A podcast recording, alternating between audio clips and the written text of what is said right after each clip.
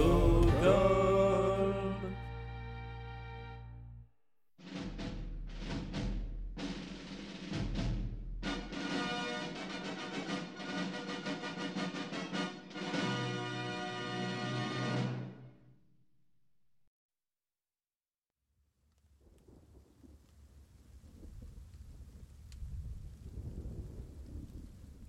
C'était une de ces matinées d'automne pluvieuses et frileuses.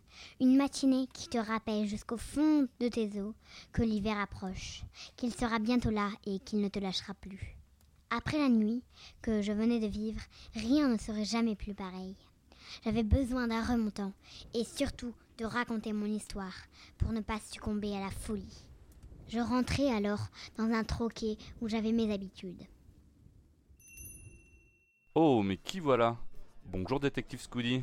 Euh, je vous sers comme d'habitude Non, fais-moi plutôt un double chocolat chaud, sans sucre.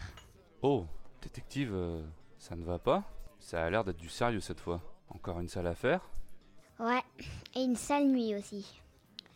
Tout a commencé hier, en fin d'après-midi, quand on tapa à la porte de mon bureau.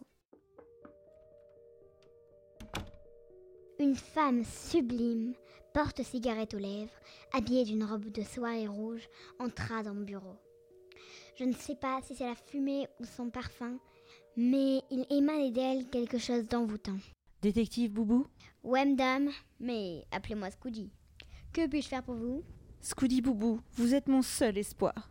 Aurélien, mon conjoint, a disparu. Je n'ai plus de nouvelles de lui. Racontez-moi tout ça. Il devait aller visiter une maison dans le quartier de Birds Mountain pendant que j'allais faire des courses. Mais ça ne vous dérange pas, le saxo, pendant que je vous parle?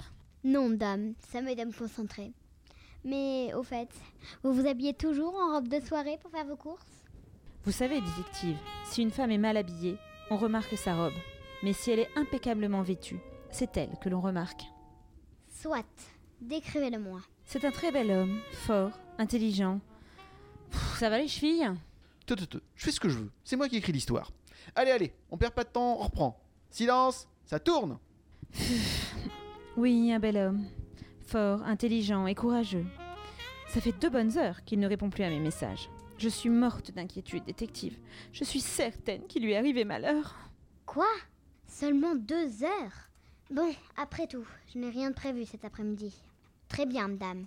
J'accepte votre affaire. Je vous préviens dès que j'en sais plus. Cette affaire ne m'inspirait rien qui faille. Pour retrouver cet homme, j'allais avoir besoin d'aide. Je demandai alors à la meilleure équipe d'enquêteurs de tout Yesterday City de commencer les recherches dans le quartier de Birds Mountain. La lumière commençait à décliner et la nuit serait bientôt là. Je me dépêchai de les rejoindre.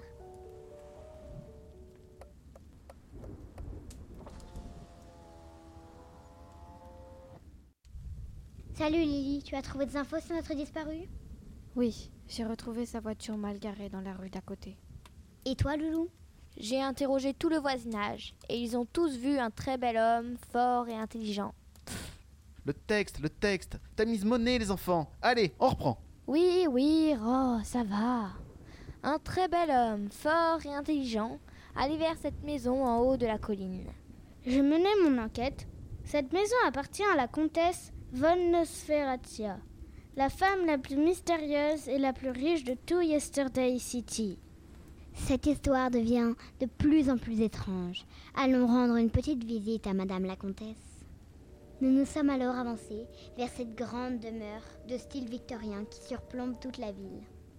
Ah, j'avais jamais fait attention, mais ce manoir jouxte le cimetière. Y a pas à dire, pour un détective, t'as un sacré sens de l'observation.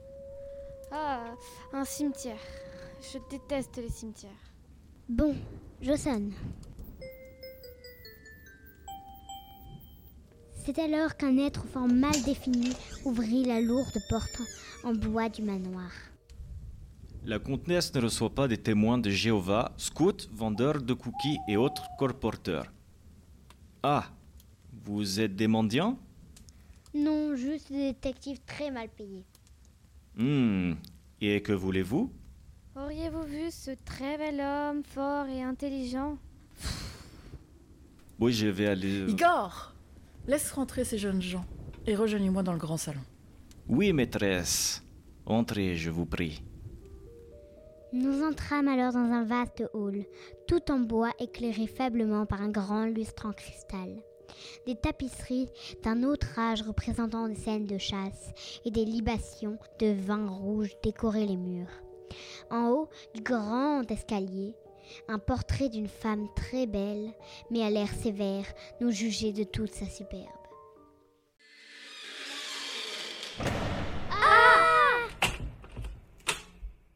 Laissez vos frusques rentrer et veuillez me suivre.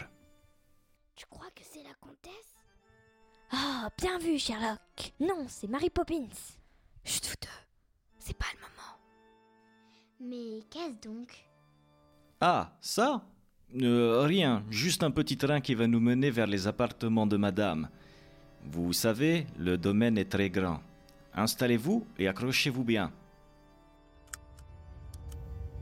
C'est parti.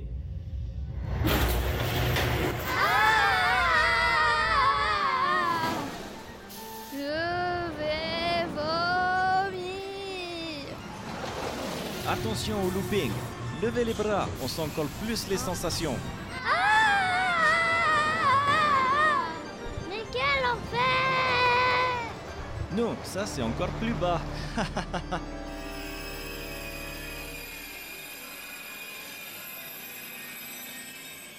Et nous voilà arrivés. Pas trop secoué? On a connu mieux. Oh, mes chaussures toutes neuves Nous arrivâmes alors dans une grande salle au plafond voûté, telle une cathédrale gothique. Des chandeliers disposés sur l'immense table se trouvaient au milieu de la salle, faisaient danser des ombres lugubres et inquiétantes. Au bout de cette grande table trônait la femme du portrait du hall. À sa gauche, de dos, un bel homme fort et intelligent. Bon, là t'es lourd, parrain. Bon, à sa gauche, dos, un homme devant être le conjoint de ma cliente. Entrez, entrez et rejoignez-nous. C'est C'est quoi, quoi ça Oh ça, c'est c'est Toby, mon chien de garde. bon chien. Bon, euh, Aurélien, votre femme s'inquiète pour vous. Il va falloir rentrer. Non, non, non, mais non, restez pour le dîner. On s'amuse tellement et je commence à avoir les crocs. Non, non, non. On ne va pas déranger plus longtemps. Aussi Pourquoi? En plus, j'ai une petite faim, moi. Y a quoi à manger? Non, non. En plus, euh, on est vegan. Ah bon, depuis quand?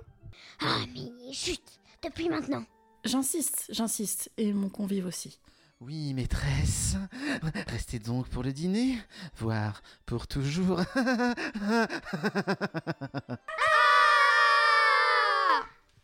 Qu- Quelle horreur Mais comment vous avez fait pour vous en sortir Mais ils ne s'en sont pas sortis.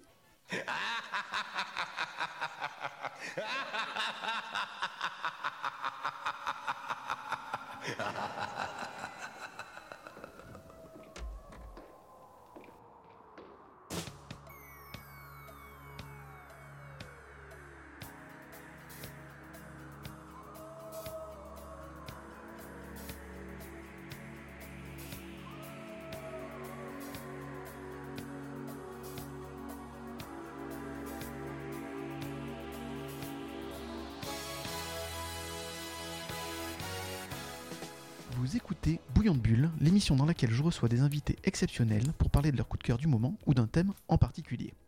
Et en cette inquiétante nuit d'automne, à la fois pluvieuse et glaciale, où la frontière entre le monde des esprits et le nôtre s'atténue au point d'être aussi fine que le voile de la Dame Blanche, une nuit où les sorcières côtoient les démons et autres monstres se tapissant dans l'obscurité. D'ailleurs, ne prêtez pas attention au graissement de latte de votre plancher ou les craquements provenant de votre placard, ce n'est certainement rien. Installez-vous plutôt confortablement près du feu de cheminée, emmitouflé dans votre plaid favori, et venez découvrir en notre compagnie des histoires qui vous feront frissonner d'effroi ou de plaisir. Bienvenue dans le bouillon de bulle spécial Halloween. Oui, j'aime. Pour parler d'épouvante et de magie, j'ai la chance d'être entouré par trois experts du genre, mais laissez-moi vous les présenter. Elle est la Hélène Ripley du YouTube Game. Les monstres et autres xénomorphes ne l'impressionnent pas Sur sa chaîne, elle nous présente les personnages féminins dans les films de genre et part à la rencontre des actrices qui les incarnent. Je veux bien sûr parler de Judith, alias la demoiselle d'horreur. Judith, bonjour. Bonjour, merci beaucoup de l'invitation. Après plusieurs mois d'immersion dans les coutumes et le folklore japonais, elle nous revient avec des tonnes d'histoires plus effrayantes les unes que les autres. Histoire qu'elle nous fait partager dans son podcast La librairie Yokai, c'est Amandine. Bonjour Amandine. Bonjour, ravi d'être ici, merci de l'invitation aussi. D'ailleurs, je me suis lamentablement planté, je dis au départ que c'est la nuit. C'est pas grave. et en fait, je dis bonjour. J'ai hésité, bonjour, bonsoir, et puis bon. C'est pas grave. Il dévore les livres comme la grande faucheuse dévore les âmes, puis il nous les fait découvrir dans son podcast Les Annales d'Opale, c'est Ethno. Bonsoir Ethno. Salut, euh, la description est top. Merci beaucoup, j'apprécie. C'est gentil. Mesdames, Messieurs, bonsoir, et merci de participer à ce bouillon de bulles spécial Halloween. Quand je vous ai invité à participer à cette émission, je vous ai demandé de présenter une BD ou un dessin animé euh, d'épouvante, euh, de magie ou d'horreur qui vous a marqué. Mais avant de commencer, j'aimerais savoir comment définiriez-vous le style épouvante-horreur? Qui veut commencer? D'accord, ben on va commencer par Judith. Ok. Euh, le style épouvante horreur. Euh, dans, tous les, dans toutes les formes d'art, euh, pour moi, c'est pas quelque chose qui se limite à ce qui fait peur, Mhm. forcément, euh, mais à quelque chose qui va chercher à créer une angoisse ou. oui, c'est ça, c'est quelque chose qui va, qui va, comment dire, en appeler aux, angoisses du spectateur euh, pour en faire après peut-être de la peur, éventuellement du rire, etc. Mais qui va euh, chercher à avoir une lecture, en tout cas euh, fantastique. Euh, c'est très compliqué à Mhm. définir. Est-ce que c'est pas une question d'introspection en fait et ce qui nous fait peur à nous en fonction de, de ce qu'on voit du coup?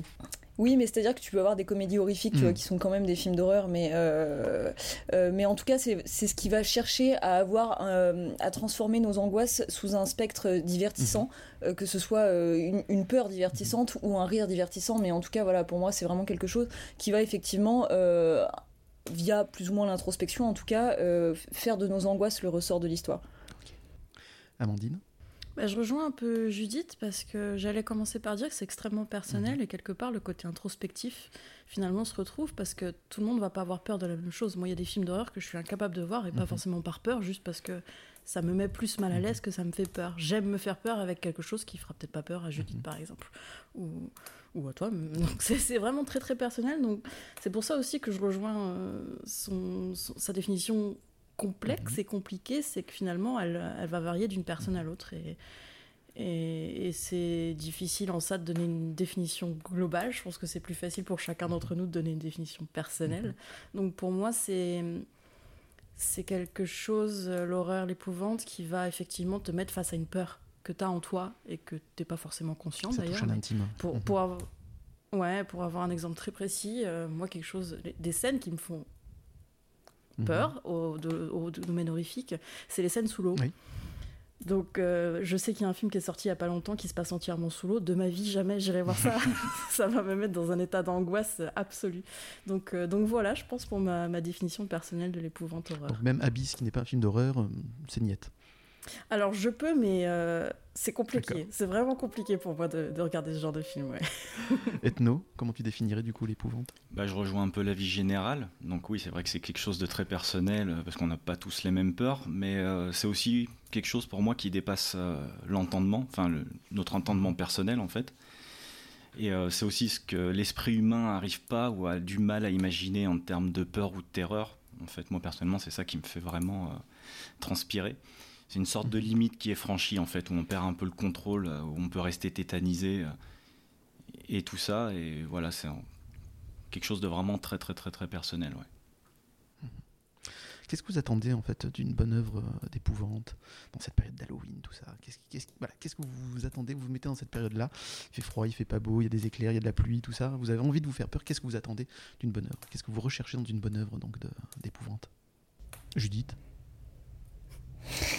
Bah, euh, alors du coup, c'est ce que je disais, en fait, c'est vrai que moi, je vais avoir tendance à, à avoir envie d'avoir peur, euh, mais effectivement, euh, j'aime aussi plein d'œuvres d'horreur qui ne me font pas peur et qui n'ont même pas spécialement vocation à faire peur, mais qui répondent à des codes de l'horreur ou qui mettent en scène des personnages typiques de l'horreur, donc qui rentrent dans cette catégorie, mais qui font pas forcément peur. Mais c'est vrai que moi, si- au départ, si j'aime ce genre, c'est quand même parce que vraiment j'aime flipper, enfin, j'a- j'adore ça, euh, dans une certaine mesure, et donc c'est vrai que ma préférence va quand même vers, vers ce genre de film. Donc moi, et surtout à cette période, je suis surtout portée vers les films de fantômes, les histoires de maisons hantées, ça c'est vraiment ce que j'aime le plus les histoires de vampires aussi, mais voilà, les, vraiment la thématique du fantôme en général, c'est ce que je préfère, avec des ambiances, tu vois, très gothiques, très baroques. Et en plus, si ça peut faire peur, bah voilà, c'est ce que je préfère. Amandine? Je vais, euh, je vais aller chercher naturellement, euh, et je vais pas faire mentir ma carrière de podcasteuse pour le coup, mais euh, les légendes en mhm. fait, les, la construction de l'univers, les univers un peu complexes. Bah, quand on parlera de nos œuvres mhm. préférées, on en reparlera plus en détail, mais effectivement, si en plus je peux sortir du film ou de l'œuvre ou de la BD avec quelque chose que j'ai appris sur un folklore en particulier, moi c'est ce qui va me ce qui va me faire triper en fait, plus que d'avoir peur effectivement aussi. Euh, c'est d'avoir euh, un angle différent peut-être, un point de vue sur une culture que je connaissais pas, ce qui est de plus en plus à la mode mhm. et, j'en suis très contente. Mais ouais, une bonne histoire, un bel univers, un truc un petit peu euh, qui, fait peut-être sortir de l'horreur aussi de temps en temps, en fait, réfléchir un petit peu plus. Et les répercussions que ça peut avoir aussi encore aujourd'hui. Ouais, bah, l'historique, mhm. ouais, le, bagage historique que ça peut avoir. Et Ethno alors? C'est ce qu'on attend d'une bonne œuvre, hein, c'est ça? Tu nous as mhm, C'est ça. Qu'est-ce que, qu'est-ce que tu attends, toi, d'une bonne œuvre d'épouvante? Ouais, que tu vas rechercher Moi, c'est assez bas du front, en fait. Hein. C'est, quelque chose de très primaire. c'est vraiment que ça me prenne. Euh, c'est la décharge d'adrénaline, en fait. D'adrénaline, mhm. pardon. Et euh, j'attends vraiment, moi, que ça me prenne aux tripes. Euh, parce que je considère que l'horreur, c'est quelque chose de très, bah, de très viscéral, en mhm. fait. Et ouais, il faut que ça me torde les boyaux, que ça me procure vraiment quelque chose de, de fort. Et surtout que ça me sorte de ma zone de confort, en vérité. Parce que, bon, bah là, je pense notamment au film. En ce moment, il y a énormément de clichés en fait qu'on connaît par cœur, parce que le film d'horreur, par exemple, est, pas là depuis, depuis hier. Hein. Bah, Ce que mhm. j'attends maintenant, c'est que la personne qui écrit, réalise ou, qui fasse, enfin bref, selon le support en fait, c'est que la mhm. personne se réinvente aussi pour mettre devant des choses euh, qui sont peut-être assez nouvelles et dans l'air du temps. En fait, tu vois, on le voit mhm. aussi avec la série qui était sortie là, Black Mirror par exemple. Oui ça n'a rien de vraiment horreur. Pourtant, il y a des trucs qui sont terrifiants dedans. Mhm. Et euh, moi, personnellement, ces dernières années, ce qui m'a le plus euh, touché, je dirais que c'est les tortures porn, par exemple, parce que ça me met vraiment euh, face à un sadisme poussé à l'extrême. Et ça, ça me fait mhm. vraiment mal, tu vois. Et même si j'aime pas ça, parce que là, c'est vraiment, ça me fait sentir plus mal à l'aise que ça me fait avoir peur. Mhm. Et ben, c'est ce genre de truc que j'attends, c'est que ça me procure quelque chose d'extrêmement fort, en fait. En gros, pour résumer. D'accord. Donc toi, le gore, ça te fait beaucoup plus triper qu'autre chose ah bah le gore oui parce qu'il y a une grosse dose de fun par mmh. exemple tu vois je pense à Brain mmh. Dead ou des machins comme ça euh, ça c'est des trucs que je bouffais euh, littéralement une fois par jour quand j'étais en vacances et que j'étais que j'étais gamin mais euh, comparé à l'horreur par exemple ou à l'épouvante ouais ça, ça me mmh. fait marrer ok eh écoutez, merci beaucoup déjà pour ces, euh, cet avis-là. Est-ce que vous attendez donc dans les œuvres d'épouvante euh, Et qu'est-ce qui vous attire en plus dans ce style? Voilà, pourquoi vous aimez l'épouvante en fait? Il y a Ethno qui nous a dit que c'était parce que c'était viscéral, parce que ça lui crée une décharge d'adrénaline. Est-ce que c'est pareil pour vous tous? Euh, Bah du coup moi, je pense que oui. Enfin, je fais souvent le parallèle avec le fait que par exemple, j'adore les attractions à mhm. sensations fortes, tu vois. Et, et en fait, parce que ça te met dans une situation. Enfin, c'est marrant parce qu'au Festival Frames à Avignon, la fin septembre, il y a Clara Runaway qui a fait une conférence intéressante là-dessus, euh, sur les émotions qu'on aimerait ressentir devant les mhm. films et pourquoi. Et, euh, et notamment au sujet de la peur, elle disait avec une autre youtubeuse qui s'appelle La Psy qui parle, qu'en fait euh, ça te met dans une situation où euh, du coup tu ressens la peur mais tu sais que t'es pas vraiment en danger. Et du coup ça tu vois ça, ça, te chatouille mais tu sais que, que, tu crains tu crains rien. Donc en fait ça te fait ressentir des émotions bah, qui, qui stimulent en fait qui stimulent vachement ton esprit et même ton corps. Et donc en ça c'est agréable ça te fait sentir vivant tu vois mais, mais voilà tu sais que tu le fais dans un cadre qui est quand même bah, rassurant. Et donc en fait bah voilà je pense que c'est vraiment le plaisir d'aller un peu au bout de ses limites en sachant que tu te mets pas euh, réellement en danger. Et c'est vrai que bah ouais, moi j'adore ça de la même manière que tu vois, j'adore les sensations fortes alors que je, je, suis très très perméable au vertige, je, c'est horrible pour moi, mais euh, j'adore, euh, tu vois, quand même aller faire des montagnes russes et tout. Et sur le moment, je me dis putain, mais pourquoi je fais ça? Et après, au moment de la descente, tu vois, je, je kiffe, mais bah en fait, c'est vraiment la même sensation quand je regarde des films d'horreur, même si parfois je le regrette après quand il faut dormir. C'est ça. Donc c'est le lâcher prise mais sous contrôle en fait. C'est assez paradoxal Ouais, mais c'est l'idée quand même. C'est euh, le lâcher prise mais en sécurité. Amandine Je vais aller un peu contre-courant des deux autres invités, du coup, parce que moi, je déteste ce shot d'adrénaline qu'on peut ressentir dans un film d'horreur. Je ne supporte pas ça et j'ai été traumatisée par certaines œuvres, en fait, dans mon passé, et je pense que c'est pour ça aussi que, que je peux pas.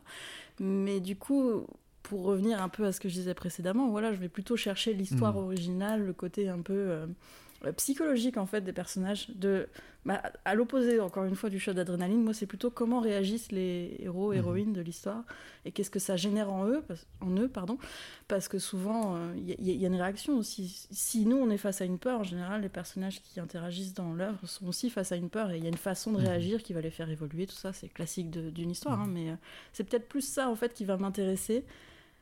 Euh, que, que vraiment ce- ce- cette notion de lâcher prise euh, de situation sécuritaire, etc. Parce que je, je la ressens pas du tout. Même dans les attractions, j'en fais, mais euh, moi j'ai pas ce, euh, Mhm. ce sentiment de sécurité. Je le trouve pas. Je sais pas Ouais, où il moi, est. je suis pareil. Ethno, est-ce que tu veux rajouter quelque chose après la, la poussée d'adrénaline que ça te, ça te pré- Ouais, procure ouais, ouais. Enfin, après, il y a un autre truc. Alors, euh, après, est-ce que c'est pour intellectualiser le truc et que justement, euh, d'intellectualiser, ça te fait peut-être moins avoir peur? Mais ce que j'aime aussi dans, Mm. dans, dans l'épouvante et dans l'horreur, c'est que parfois, il y a quand même une certaine réflexion. euh, quand c'est Mhm. quand c'est bien fait, hein, je parle. Par exemple, avec les zombies ou les vampires, on n'est pas, enfin, pas là pour faire des analyses, mais c'est ce qui représente les métaphores et tout ça. Mm. Et euh, moi, ça, ça me fascine aussi parce que c'est vrai qu'il y, a- y y des personnes qui arrivent à faire passer certains messages en jouant avec euh, vraiment ce sentiment euh, bah, d'adrénaline, de peur et de tout ça. Et euh, ça- moi, ça me plaît aussi. Et puis, je pense que ça me permet aussi de me cacher derrière ça en me disant Ouais, non, mais c'est juste une métaphore euh, de ci Oui. ou de ça. Alors que le mec est en train de se faire dé- découper en deux par une horde de zombies, tu vois. Ça pourra jamais arriver. Donc euh, voilà, c'est ça, ouais. Puis bah après, pour rejoindre ce qu'on disait tout à l'heure, ouais, c'est la décharge d'émo- d'émotions et, et d'adrénaline, parce que je suis quelqu'un qui aime, qui aime se faire peur aussi. Je suis très trouillard, Mhm. très très très très trouillard. Et donc du coup, c'est vrai que bon, fait se sentir un petit peu vivant aussi. Absolument. Euh, alors, je vous ai aussi, donc comme je, je l'avais dit au début, je vous ai invité pour présenter une œuvre d'épouvante, de magie, dans le thème d'Halloween euh, à présenter à nos auditeurs. Bon, on va commencer par Ethno, comme ça on change tout. Et ben allez, ça marche. Donc Ethno, quelle- de quelle œuvre vas-tu nous parler? Euh, J'ai choisi de parler de Castlevania. Du coup, Mhm. la série Netflix qui est l'adaptation du jeu vidéo de Konami. Mhm. Donc euh, j'ai choisi cette série parce que du coup moi c'est quelque chose qui m'avait euh, bah, qui m'avait bien plu. Étonnamment en fait j'étais tombé vraiment dessus par hasard en me disant je voulais voir le massacre. que ça Oui, aurait ça. été comme, comme souvent. Une quand adaptation on- de jeux vidéo en Voilà. dessin animé, c'est jamais exceptionnel. Et du coup je me suis retrouvé à, à tout regarder puis je trouve que ça colle bien à l'ambiance euh, Halloween parce que bon bah voilà ça parle de vampires Mhm. euh, et de tout ça. Euh, tu veux que je pitch un petit peu le, le truc ou pas? Oh bah oui, avec plaisir, parce que tout le monde l'a pas vu, et tout le monde ne connaît pas le jeu en plus, parce que Bah, après les c'est personnes âgées assez- comme nous, oui, les jeunes pas forcément. Oui, exactement. Ouais. Bon, ça commence, c'est assez standard. hein, ça commence sur une histoire Mm. d'amour entre Dracula et une humaine.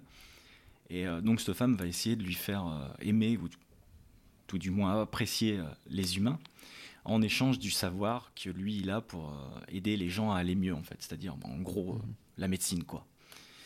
Et un jour où Dracula part en voyage, parce que du coup elle le pousse à voyager, à rencontrer les gens et tout, l'Église euh, va arriver et brûler sa femme pour sorcellerie, tout simplement. Parce qu'il faut savoir qu'ils sont mariés et ont eu un enfant entre-temps. Donc, bah, forcément, Dracula, il va un, un peu mal le prendre. hein. C'est, voilà.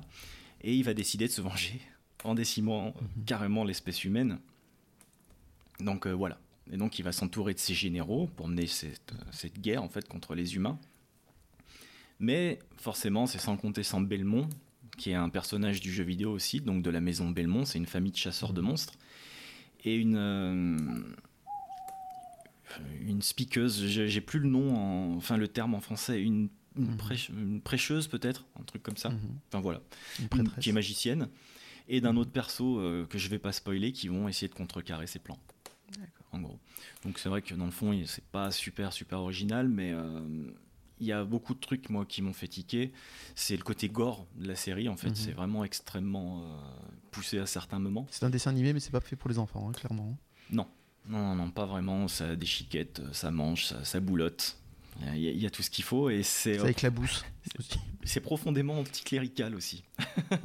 Mhm. Et ça, ça m'a fait rire parce que je crois qu'ils ont eu euh, deux trois soucis à, à la sortie de la série. Donc ouais, bah, c'est un univers très, euh, très sombre et super dangereux en fait, où euh, on voit les gens littéralement patauger euh, dans la boue et ils sont attaqués par des hordes de, de démons. C'est vraiment sans concession en fait. C'est ça qui, c'est ce côté vraiment très intense moi qui, qui m'a plu, même si je précise que la série elle perd un peu en intensité au fur et à mesure de la, des, des saisons. Les deux premières en tout cas ils valent vraiment le coup. Pardon. Il y a une troisième saison en préparation, je Il y crois. en a quatre en tout. Il y en a quatre, d'accord. Et euh, comment tu définirais le graphisme de, de ce dessin animé? C'est assez lisse, hein. c'est pas. euh, on voit que c'est vachement, euh, c'est vachement actuel. J'ai pas parlé de. Je crois que c'est Warren Ellis qui s'est occupé euh, de l'histoire et de tout ça. C'est un. Il a travaillé sur des gros comics. Et il a un frangin qui a fait, euh, qui a fait beaucoup de travail sur des comics aussi, notamment avec des euh, Hellraiser, Constantine en français. Mhm. Donc c'est pas, c'est pas des demi-portions. hein. Et euh, Mhm. non, non, c'est vraiment super bien produit. Donc oui, le style est un peu lisse. C'est vrai que c'est, ça colle pas vraiment. Il y aura peut-être pu avoir une image un peu plus crado pour coller vraiment avec cet, cet univers très très sombre. Par contre, je Ça tiens à préciser qu'il y a un. Excuse-moi? Est-ce que ça fait pas un peu manga? Si, si, carrément. Enfin, Mhm. moi, je trouve, après, je suis pas un expert en manga. Faudra voir après. Mhm. euh, ce qu'en pensent les experts, mais euh, je sais pas trop. Et donc oui, il y a un travail vocal aussi euh, des acteurs qui est euh, juste hallucinant. Donc comme tous les trucs de vampires, ça chuchote. Hein. Je sais pas pourquoi. C'est comme dans Entretien avec un vampire, c'est comme tout ça. Même les mecs quand ils gueulent, euh, ça chuchote. Mais euh, les voix sont vraiment extrêmement bien travaillées, j'ai trouvé. Puis c'est un truc, enfin c'est le truc qui m'a fait adhérer euh, à la série même. Bah écoute, merci beaucoup. Je t'en prie. Amandine, est-ce que tu avais vu euh, Castlevania sur Netflix Si je me trompe pas aussi? Non, malheureusement non. Après, là, j'avoue que ça m'a donné envie parce Mhm. que je pensais pas que c'était aussi. euh, J'avais un peu le, le jeu en, Mhm. en esprit et c'est vrai que c'est pas, c'est pas spécialement poussé gore, donc pourquoi pas tenter? Mais c'est vrai que même les, les images font très euh, animées. hein. Mhm. C'est sûr que ça fait très japonais. J'ai longtemps cru d'ailleurs que c'était une production moi aussi. 100%, Mhm. euh, 100% japonaise. D'ailleurs, je t'ai pas posé la question, Ethno. euh, T'as joué au jeu aussi, euh, plus jeune? Ah, ouais, mais ça fait longtemps, hein, parce que je, je suis plus tout jeune. Mais euh, du coup, euh, oui, oui, j'en avais fait euh, sur, des, sur des vieilles consoles, mais ça fait un moment que. Tu sais, c'était encore les trucs en 2D. euh, Mhm. Voilà, maintenant, il y en a d'autres qui sont sortis, qui sont peut-être un peu plus élaborés, mais, mais ouais, ouais. Et est-ce qu'au niveau de l'ambiance, etc., t'as retrouvé un peu des, voilà, des sensations que tu avais à l'époque quand tu jouais euh, sur la Nintendo tout court? Bah ouais, ouais, carrément, parce que là, on est vraiment, enfin, du moins pour les deux, euh, les deux premières saisons, dans le château de Dracula, avec Dracula et tout, aller le chercher pour le déloger. euh, et euh, même, ça va, je crois, jusqu'aux armes, si mes souvenirs sont bons, de Belmont, qui ont exactement le même nom que dans le, que dans le jeu. Et euh, donc, oui, oui, je pense qu'ils ont aussi joué là-dessus pour que euh, les gamers arrivent quand même à, s'accaparer un petit peu le, le truc. Mais ils ont essayé aussi de toucher, je pense, les amateurs d'anime, les amateurs de violence, les amateurs bah, de tout. de, de, oui, d'anime en général aussi. Mhm. hein. Donc ils ont réussi à adapter, mais sans trop trahir. Donc ça va.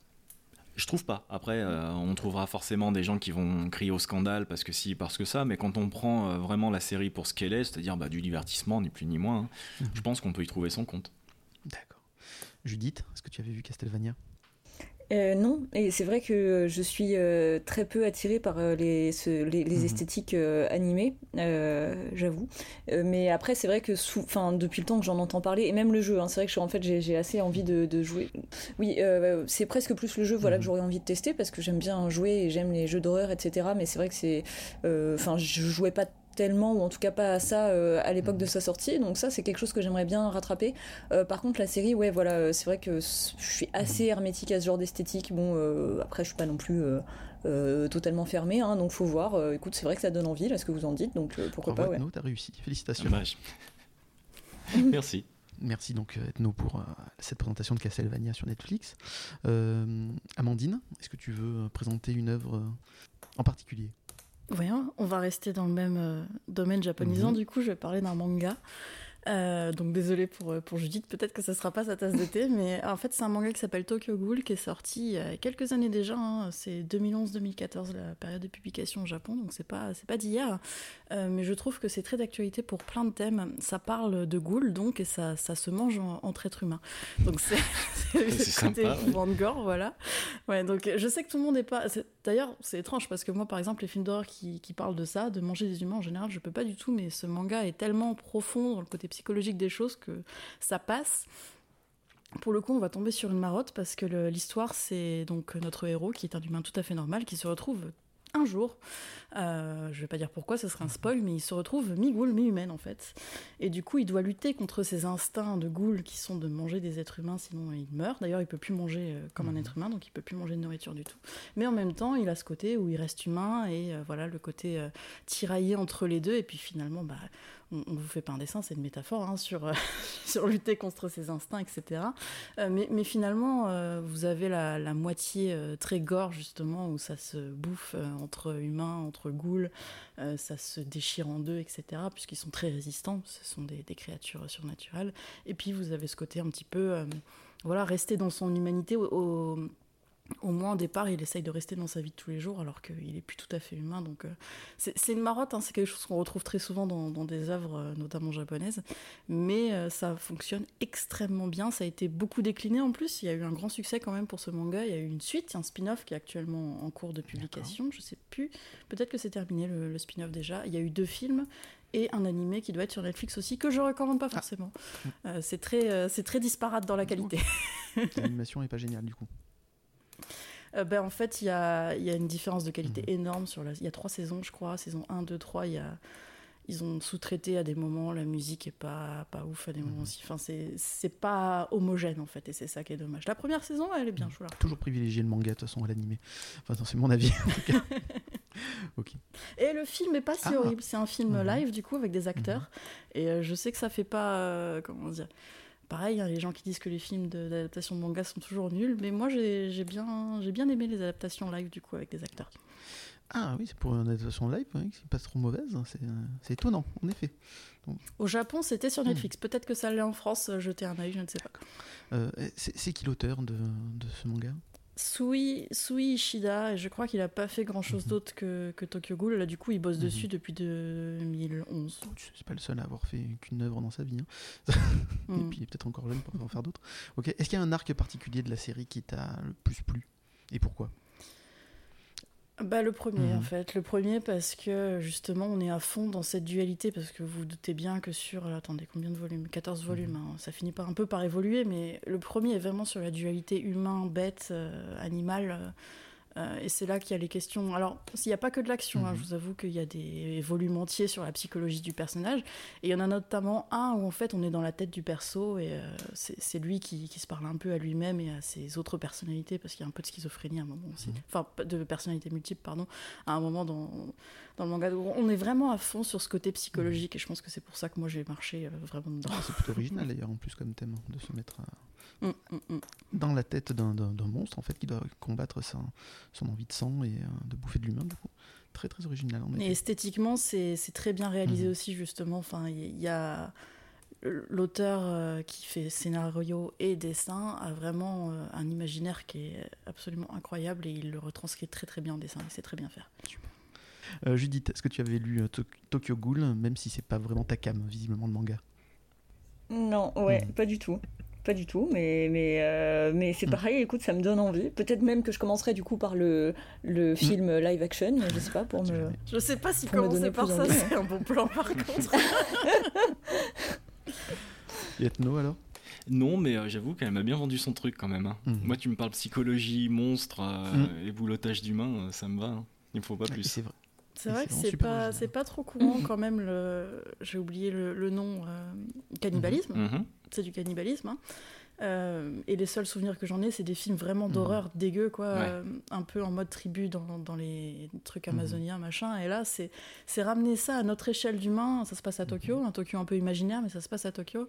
Et, et c'est vrai que c'est euh, c'est une métaphore intéressante qu'on voit rarement, je trouve. Mais c'est peut-être moi qui est pas assez dans le monde de, de l'épouvante horreur aussi, je sais pas. J'en ai lu quelques-uns de mangas, moi c'est la première fois que j'entends parler de, voilà, de ce style-là, se mettre dans la du monstre et de vivre en fait ce qu'il vit. C'est super rare. Écoute, merci beaucoup Amandine pour cette, euh, cette présentation de Tokyo Ghoul. Euh, moi aussi, tiens, ça m'a bien donné envie de, de le découvrir. Donc ça tombe bien, merci beaucoup. Euh, Judith, c'est à ton tour.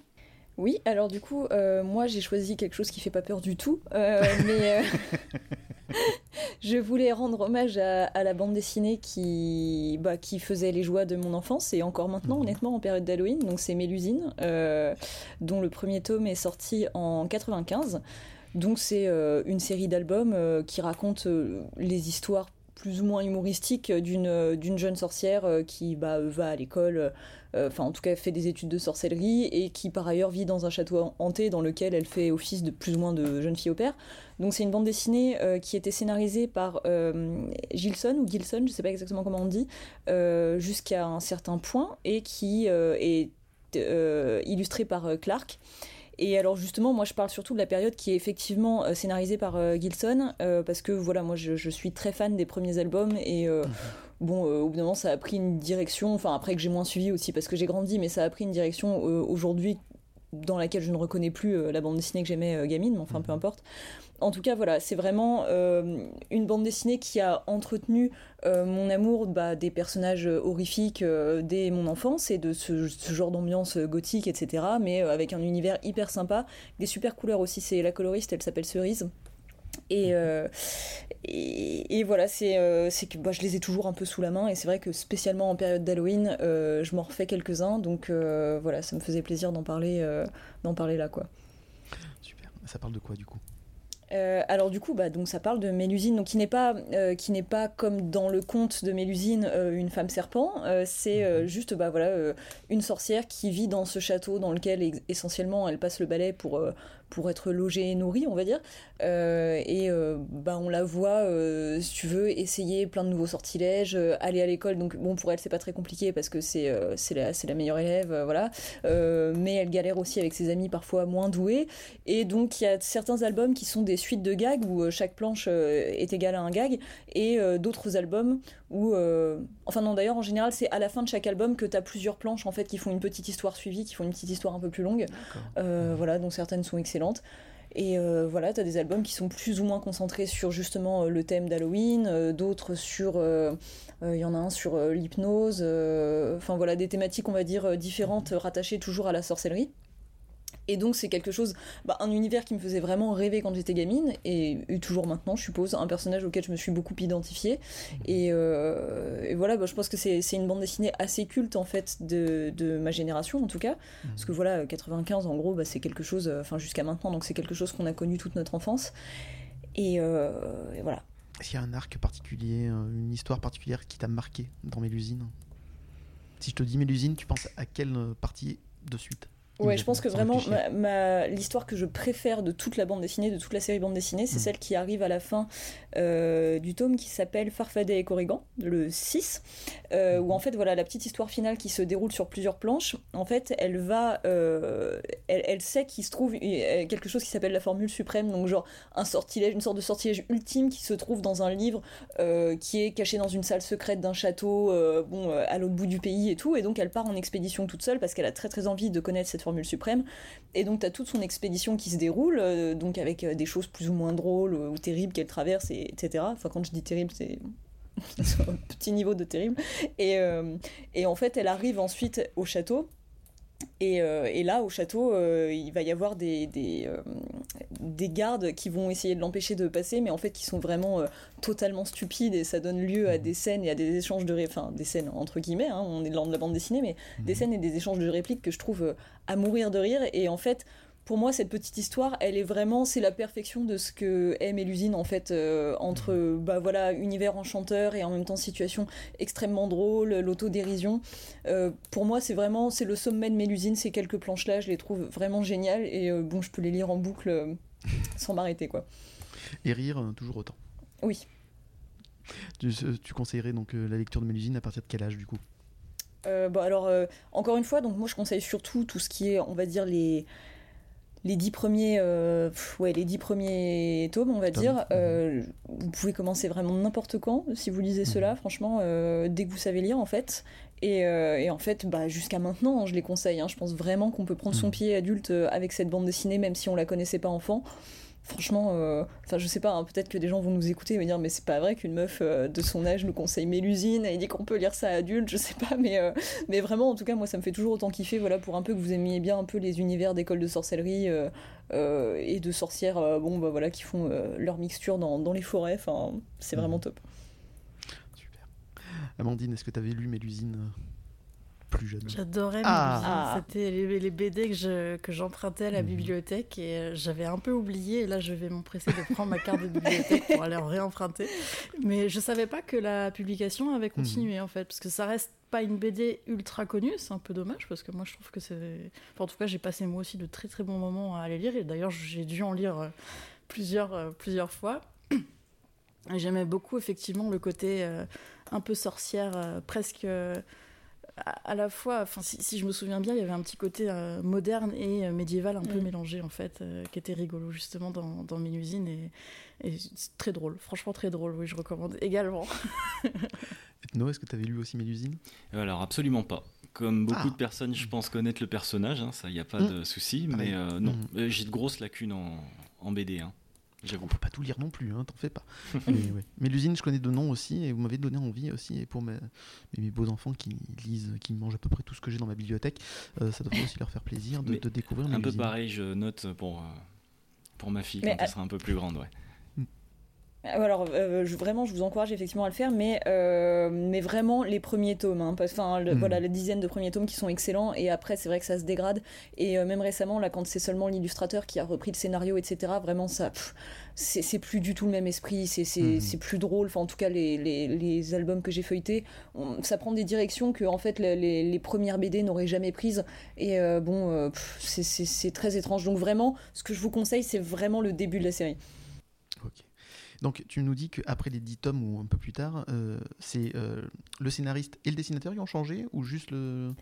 non, le, dessinateur c'est toujours le même de ce que je vois. Mhm. Euh, et le scénariste a pris, pas le scénariste, l'illustrateur a pris aussi le mhm. scénario à partir du, du tome 21. Mais je trouve que ça devenait quand même déjà moins bien avant. Tu vois. Moi je les ai mhm. jusqu'au jusqu'au 13, Peut-être même un peu après. Mais après, bon, tu vois, Mhm. jusque, je- je- tant que le scénariste est là, ça reste bien, si tu veux. C'est juste que c'est Mhm. bon, euh, forcément, l'inspiration, ça peut s'essouffler aussi un peu parfois. Mhm. Euh, ça reste à peu près bien. Mais après, par contre, ouais, quand le scénariste change, pour moi, c'est vraiment plus possible, quoi. D'accord. Et c'est pareil pour toutes les autres œuvres euh, que tu aimes en BD ou pas? Oh, je pense que c'est une formule qu'on retrouve assez souvent, oui. Bon, alors c'est pareil, je suis pas du tout une spécialiste de bande dessinée, mais tu vois, euh, euh, je pense qu'on est beaucoup à penser que les Astérix, c'est plus du tout pareil. euh, je sais pas euh, s'il y a d'autres exemples qui Ah, me mais moi je pense qu'Astérix a déjà beaucoup changé du moment que Goscinny est mort. Donc euh, dès que ça a été Uderzo qui a tout refait, pour moi c'était déjà plus la même chose, c'était moins drôle. C'était Bah oui. toujours très bien dessiné, magnifique, hein, mais en tout cas au niveau de l'humour, des jeux de mots, etc., bah, c'était pas, c'était pas Goscinny. Quoi. Voilà. Même s'ils travaillaient ensemble, hein, c'est, c'est un travail d'équipe, hein, mais je trouve que ça avait perdu énormément. Mais bon. Bah oui, non, puis en plus Goscinny, il a pu, il a, il a moult fois prouvé par ailleurs euh, son esprit et son humour, et, euh, et forcément que c'est quelqu'un que tu peux pas remplacer à la scénarisation d'une, d'une bande dessinée pareille, quoi. Donc, euh, ouais. Mhm. Tout à fait. Amandine, est-ce que tu as un avis là-dessus? J'ai un contre-exemple Ah. en fait, euh, avec Spirou. Oui. Où Spirou était très bien. Euh, je n'ai pas lu depuis longtemps, mais je me souviens qu'un jour on m'a offert une version euh, adulte de Spirou. Alors là, vous, vous me prenez un peu de court, donc j'ai pas les références, mais euh, c'était une histoire pour les Mhm. adultes de Spirou d'enquête, euh, où je crois qu'il y avait une histoire de, de double maléfique ou quelque chose comme ça. C'était très noir et je pense que les personnes qui me l'avaient offert à l'époque avaient peut-être pas checké euh, la limite d'âge parce que je pense que j'étais un peu jeune pour lire ça. Mais, mais justement, euh, découvrir Spirou dans un univers qui n'était pas aussi enfantin et, et rigolard que d'habitude, moi j'avais vraiment apprécié et j'avais trouvé que la personne derrière le scénario avait fait un, un très bon boulot. Ah, mais quitte à prendre les personnages, les faire revivre, mais dans d'autres thèmes que ce qu'il y a d'habitude, pourquoi pas? Ça peut être très très sympa aussi, ça peut changer. Mais euh, essayer de faire une continuité, euh, voilà, mais sans le même auteur, je trouve ça plus compliqué. Mais, mais je sais qu'il y en a beaucoup qui aiment les nouveaux Astérix, qui aiment les nouveaux Lucky Luke, etc., et que ça leur pose aucun souci. hein. Mais voilà, moi je sais pas, ça, ça me gêne toujours un peu. Ethno, est-ce que tu as aussi un avis là-dessus? Euh, non, parce que comme je le disais, voilà, j'ai quand même, euh, je suis pas très porté BD. Les seuls trucs que Mhm. je connais bien, donc c'est Astérix, euh, les Lucky Luke et tout ça. Et Astérix, ouais, je Mhm. vous rejoins un petit peu parce que j'ai eu l'occasion de jeter un œil sur le dernier. Je crois que c'est le Griffon. Mhm. Et euh, moi, j'ai en référence le Devin, enfin tous ceux de cette période-là. Et euh, oui, pour moi, c'est pas, c'est pas du tout pareil. Et puis le duo marchait tellement bien Mhm. que c'était vraiment extrêmement compliqué euh, de, de continuer comme ça. À mon avis, ils auraient dû euh, peut-être arrêter pendant qu'il était encore temps. Mhm. Mais bon, ça c'est encore un autre, euh, un autre débat. Absolument. Bon bah écoutez, c'est à mon tour maintenant de vous présenter une œuvre euh, qui m'a touché et qui est bien dans l'ambiance d'Halloween. Alors, euh, eh bien, je vais vous présenter donc une série de comics qui m'a énormément plu. Cette série s'appelle Courtney Crumine de Ted Neffé, publiée en France aux éditions Akileos de 2004 à 2013. Série complète en 6 tomes et 2 hors-série. Courtney Crumine euh, raconte l'histoire d'une jeune ado euh, mal dans sa peau, rejetée par ses camarades de classe et n'arrivant pas à s'intégrer dans notre société narcissique et mercantile. Après avoir déménagé avec ses parents chez un grand-oncle aussi taciturne que mystérieux, et riche d'ailleurs, Courtney va découvrir petit à petit que la magie, les sorciers et les monstres existent réellement. Alors pourquoi j'ai aimé cette série? Euh, Alors déjà pour la partie prix graphique de Ted Neffé, euh, toute la série est en noir et blanc, ce qui donne de base un aspect inquiétant et magique à l'histoire. Euh, L'auteur joue avec nos peurs enfantines avec délice, qui, dans sa jeunesse d'ailleurs, n'a- pas eu peur du noir, des choses inconnues et étranges qui peuvent s'y cacher. Ted Neffé arrive à créer tout un univers et un riche bestiaire qu'il magnifie tout au long de son histoire avec ses sublimes jeux d'ombre. Euh, J'ouvre une parenthèse. Alors pourquoi par les cornes de Belzébuth une version colorisée à la queue de vache a été éditée chez Akileos Pourquoi? Je ne sais pas et je ne comprends toujours pas. Sérieusement, s'il vous plaît, écoutez-moi. S'il advenait que vous vouliez vous plonger dans cette histoire, trouvez cette série en occasion et n'achetez pas la réédition en couleur, ca- car vous passeriez à côté de la quintessence graphique de cette œuvre. Je referme la parenthèse. Euh, les plus observateurs d'entre vous remarqueront aussi une certaine filiation entre les traits de Ted Neffé et ceux de Mike euh, Magnola, le créateur de Hellboy, avec ses personnages anguleux, taillés à la serpe, mais euh, réussissant pourtant à exprimer si bien leurs émotions. Euh, ce que j'aime aussi, c'est que l'auteur ne prend pas ses, ses lecteurs pour des imbéciles. Ces personnages, et en premier lieu son héroïne, ne sont pas parfaits, et encore moins manichéens. Courtenay essaye de faire de son mieux euh, dans la vie, mais elle est mesquine, manipulatrice, hargneuse, désabusée, cynique. Même si euh, ses intentions sont bonnes, elle se gaufre lamentablement à plusieurs reprises en commettant de graves et funestes erreurs, qu'elle fera tout d'ailleurs ensuite pour réparer. Mais, notre apprentie sorcière n'a pas que des mauvais côtés. Elle est aussi intelligente, se plonge à corps perdu dans l'étude de la magie, et elle est aussi rebelle, courageuse, et c'est une sacrée badass. Et euh, d'ailleurs un personnage féminin fort qui, j'espère, euh, inspirera nombre d'ados. Euh, J'aime aussi cette histoire pour la critique de la société que fait Ted société si superficielle et remplie euh, de faux semblants. De par son scénario, l'auteur ne met pas en valeur euh, les humains, qu'il représente à quelques exceptions près comme les vrais monstres de cette histoire, car ils sont à la fois égoïstes, manipulateurs, avides de pouvoir et fades. On retrouve même cette fadeur jusque dans les traits et les regards inexpressifs dont il les affuble. Alors que d'un autre côté, euh, le monde magique, peuplé de monstres et d'êtres extraordinaires, sont représentés de manière plus pure, avec des regards presque naïfs. Mais attention, cela reste des monstres, commettant parfois des atrocités, mais plus parce que c'est leur nature propre que par goût de faire souffrir. Donc pour toutes ces raisons, et encore plus si vous aimez les histoires de sorcières baignant dans une atmosphère gothique et victorienne à la Tim Burton, laissez-vous envoûter par les sorts de Courtney Crumine, vous ne le regretterez pas. Mais en noir et blanc, je, je veux rien entendre, c'est en noir et blanc et pas autre chose. Voilà.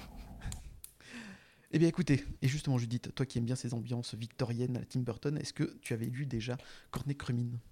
Eh ben euh, oui, je connaissais le, je connais le premier en fait que j'avais bien Ah. aimé d'ailleurs, mais euh, Mhm. c'est quelque chose que j'avais perdu de vue et tu vois, je savais même pas qu'il y avait, euh, il y, en avait six quoi. Donc, Mhm. donc bah du coup, faut que je continue parce que ouais ouais, j'avais bien aimé le premier, j'avais été assez frappée par, par son côté un peu malsain quoi que t'as Mhm, que t'as évoqué, hein, euh, des choses voilà très noires, négatives, etc. Et que on peut être un peu surpris de découvrir dans une bande dessinée qui a un, un trait très stylisé que tu, que tu pourrais penser un peu adressé aux enfants, euh, voilà, euh, surtout bah, ce genre d'univers d'une d'une jeune fille qui tout d'un coup euh, va découvrir un univers de sorcellerie, bon voilà. Euh, mais ouais, j'avais vraiment bien aimé, donc écoute, euh, il faut que je m'y replonge, hein, clairement. Je, ouais, je savais pas du tout qu'il y en avait six, donc je suis ravie de l'apprendre. Alors, toute l'histoire ne se vaut pas. hein. Il y a un tome qui peut passer, euh, voilà, qui est pas au top, mais enfin, toute l'histoire est géniale et c'est vraiment ouais, cette impression de, voilà, il prend pas ses lecteurs pour des imbéciles. Son héroïne, elle est pas, c'est pas n'importe qui et les méchants, c'est pas forcément ceux qu'on croit, etc. Donc voilà, ça j'ai- beaucoup aimé. Euh, Mm. Amandine, est-ce que tu avais lu Courtney Crumine Non, alors je fais le point avant de l'oublier. J'ai retrouvé le Spirou Ah, dont je parfait. parlais, c'est Machine qui rêve. D'accord. Machine qui rêve, et c'est le dernier tome de Tom et Jean-Ry. Voilà, c'était le petit point avant, avant de passer. Alors, je suis pas très comics, et c'est pas. euh, c'est juste que je me suis mise Mhm. récemment, donc j'ai pas encore beaucoup de références. Malheureusement, je ne connais pas celle-là, effectivement. Tu m'as donné grave envie Mhm. aussi. C'est le genre d'univers que, que j'aime beaucoup. Mais euh, ouais, malheureusement, je suis pas très très Mhm. comics pour l'instant, mais ça va venir, ça va venir. Donc je répète, en noir et blanc. Les anciennes versions, pas les nouvelles. J'ai compris. je vais être chiant là-dessus, je suis désolé, mais non, c'est, je comprends pas. Justement, tout, tout le but de l'histoire, c'est que ça soit dans l'ombre, dans l'obscurité, dans voilà, euh, et ils ont fait une couleur. J'ai, j'ai pas compris. Bref, euh, Ethno, est-ce que tu avais lu Courtney Crumine Alors non, mais là, tous les trois, vous allez me me revenir cher en fait, hein, parce que ça me, ça me branche aussi. Et euh, ouais, tu parles de Mignola et tout. Moi, c'est vrai que Hellboy, euh, j'a- j'adore vraiment Mm. ce style graphique, c'est avec un gros parti pris. hein.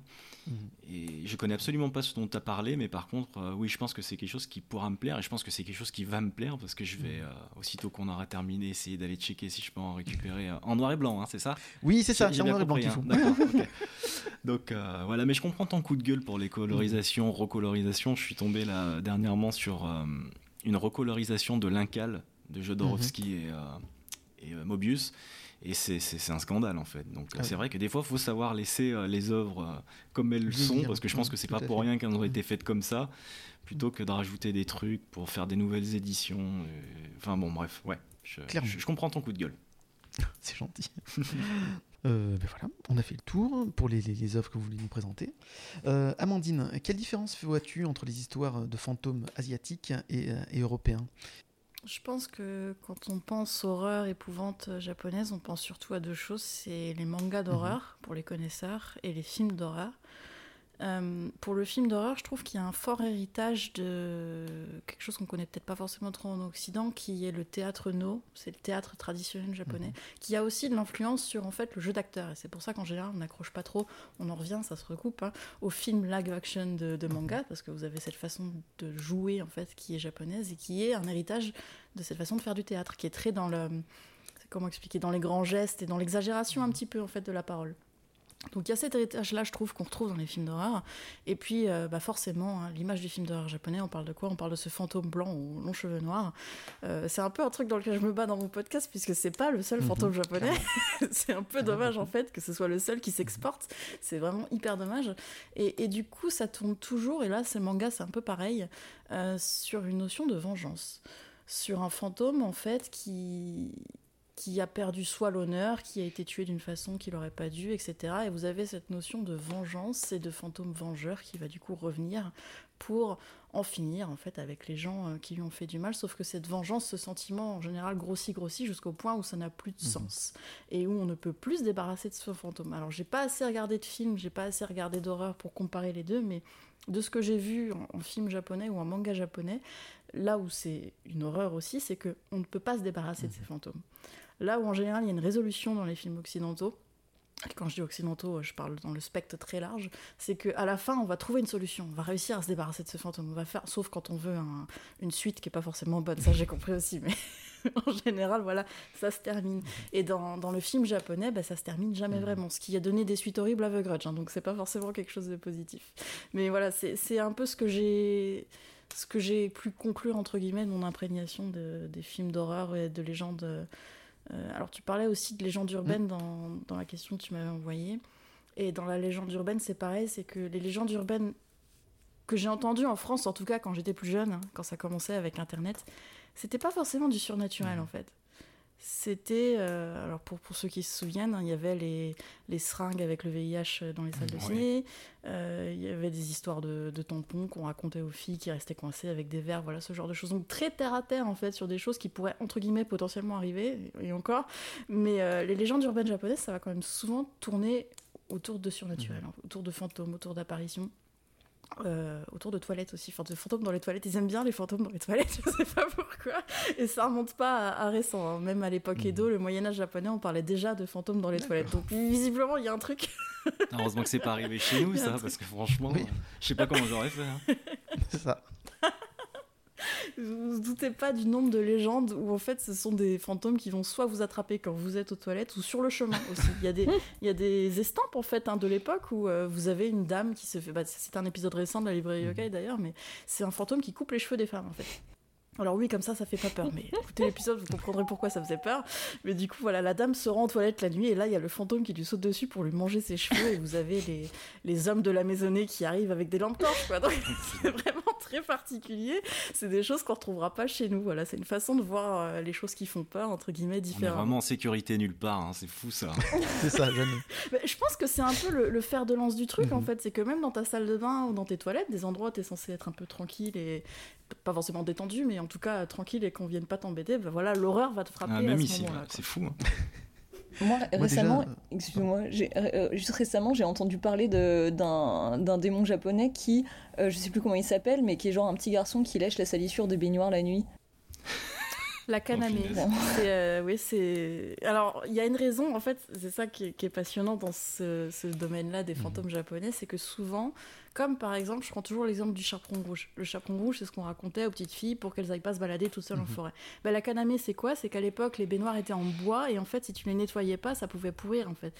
Donc il fallait avoir une hygiène euh, de ta baignoire irréprochable. En plus, on prend un bain tous les jours euh, au Japon. Donc voilà, c'est euh, ce petit démon qui lèche les baignoires qui est apparu pour faire peur aux gens, pour qu'ils prennent soin de leur, de leur salle de bain. Après, c'est le meilleur moyen pour plus laver en fait. Hein. Il faut pas donner ça à tout le monde, ça leur donne une ah bonne excuse. Oui. Amandine, d'ailleurs, dans toutes les émissions de la librairie, de la librairie Yokai, quelle est ton histoire de fantôme préférée? C'est compliqué. C'est compliqué parce qu'à chaque fois, là je suis sur un, nouvel épisode, euh, je, peux le dire parce qu'il a été annoncé sur le, Kappa, donc ceux qui connaissent un peu la culture japonaise euh, connaissent forcément ce, ce, démon qui vient vous chercher des trucs dans les fesses et qui adore les concombres. Voilà, T'as fait me faire étouffer là, j'étais en train de boire. Alors ouais, les, Japonais sont très euh, pipi caca quand même, faut le dire. Mais donc du coup voilà. Et à chaque fois que je fais un sujet, je, tombe sur tellement de trucs que je tombe presque en amour à mhm. chaque fois de, ce nouveau yokai. Euh, celui que je répète souvent, c'est la Yuki Onna parce qu'elle a un côté très euh, très triste en fait, très tragique par rapport à d'autres. La Yuki Onna, c'est un fantôme de femme. Mhm.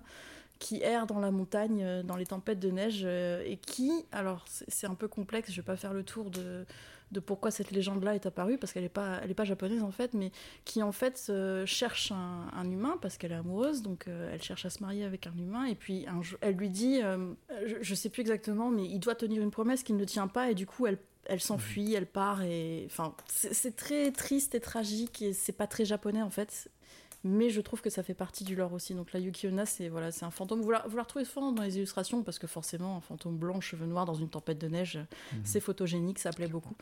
Donc euh, je pense que c'est mon préféré, ouais.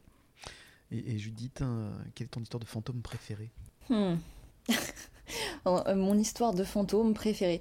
Euh, est-ce que je peux prendre un film? Oui, bien sûr, ah, absolument. Oui, oui. Là, on est, on est plus dans la BD, on n'est plus dans le manga, on est dans tout. Ouais, moi j'adore. Euh, bah j'adore. C'est un film euh, d'épouvante que je cite énormément comme étant un peu l'archétype du genre de film euh, d'horreur que j'aime justement. Mhm. c'est Les Autres de Amenabar avec ah Nicole Kidman. Génial celui-là. Ouais. Voilà. Donc vraiment, je, je le trouve excellent ce film et je enfin il y, a tout ce que j'aime si ce n'est qu'il n'a pas une, une, esthétique très baroque mais à part ça c'est vraiment le, le genre d'histoire de fantôme que j'adore et de la manière dont j'adore qu'on me les raconte. Et, mhm. euh, et, voilà, je vais pas spoiler pour ceux qui l'ont pas vu parce que c'est un film à twist, mais, euh, mais c'est une histoire qui est euh, magnifiquement mélancolique et qui mhm. gère hyper bien en fait sa, sa dose d'émotion en plus de sa dose de peur, les deux étant très élevés.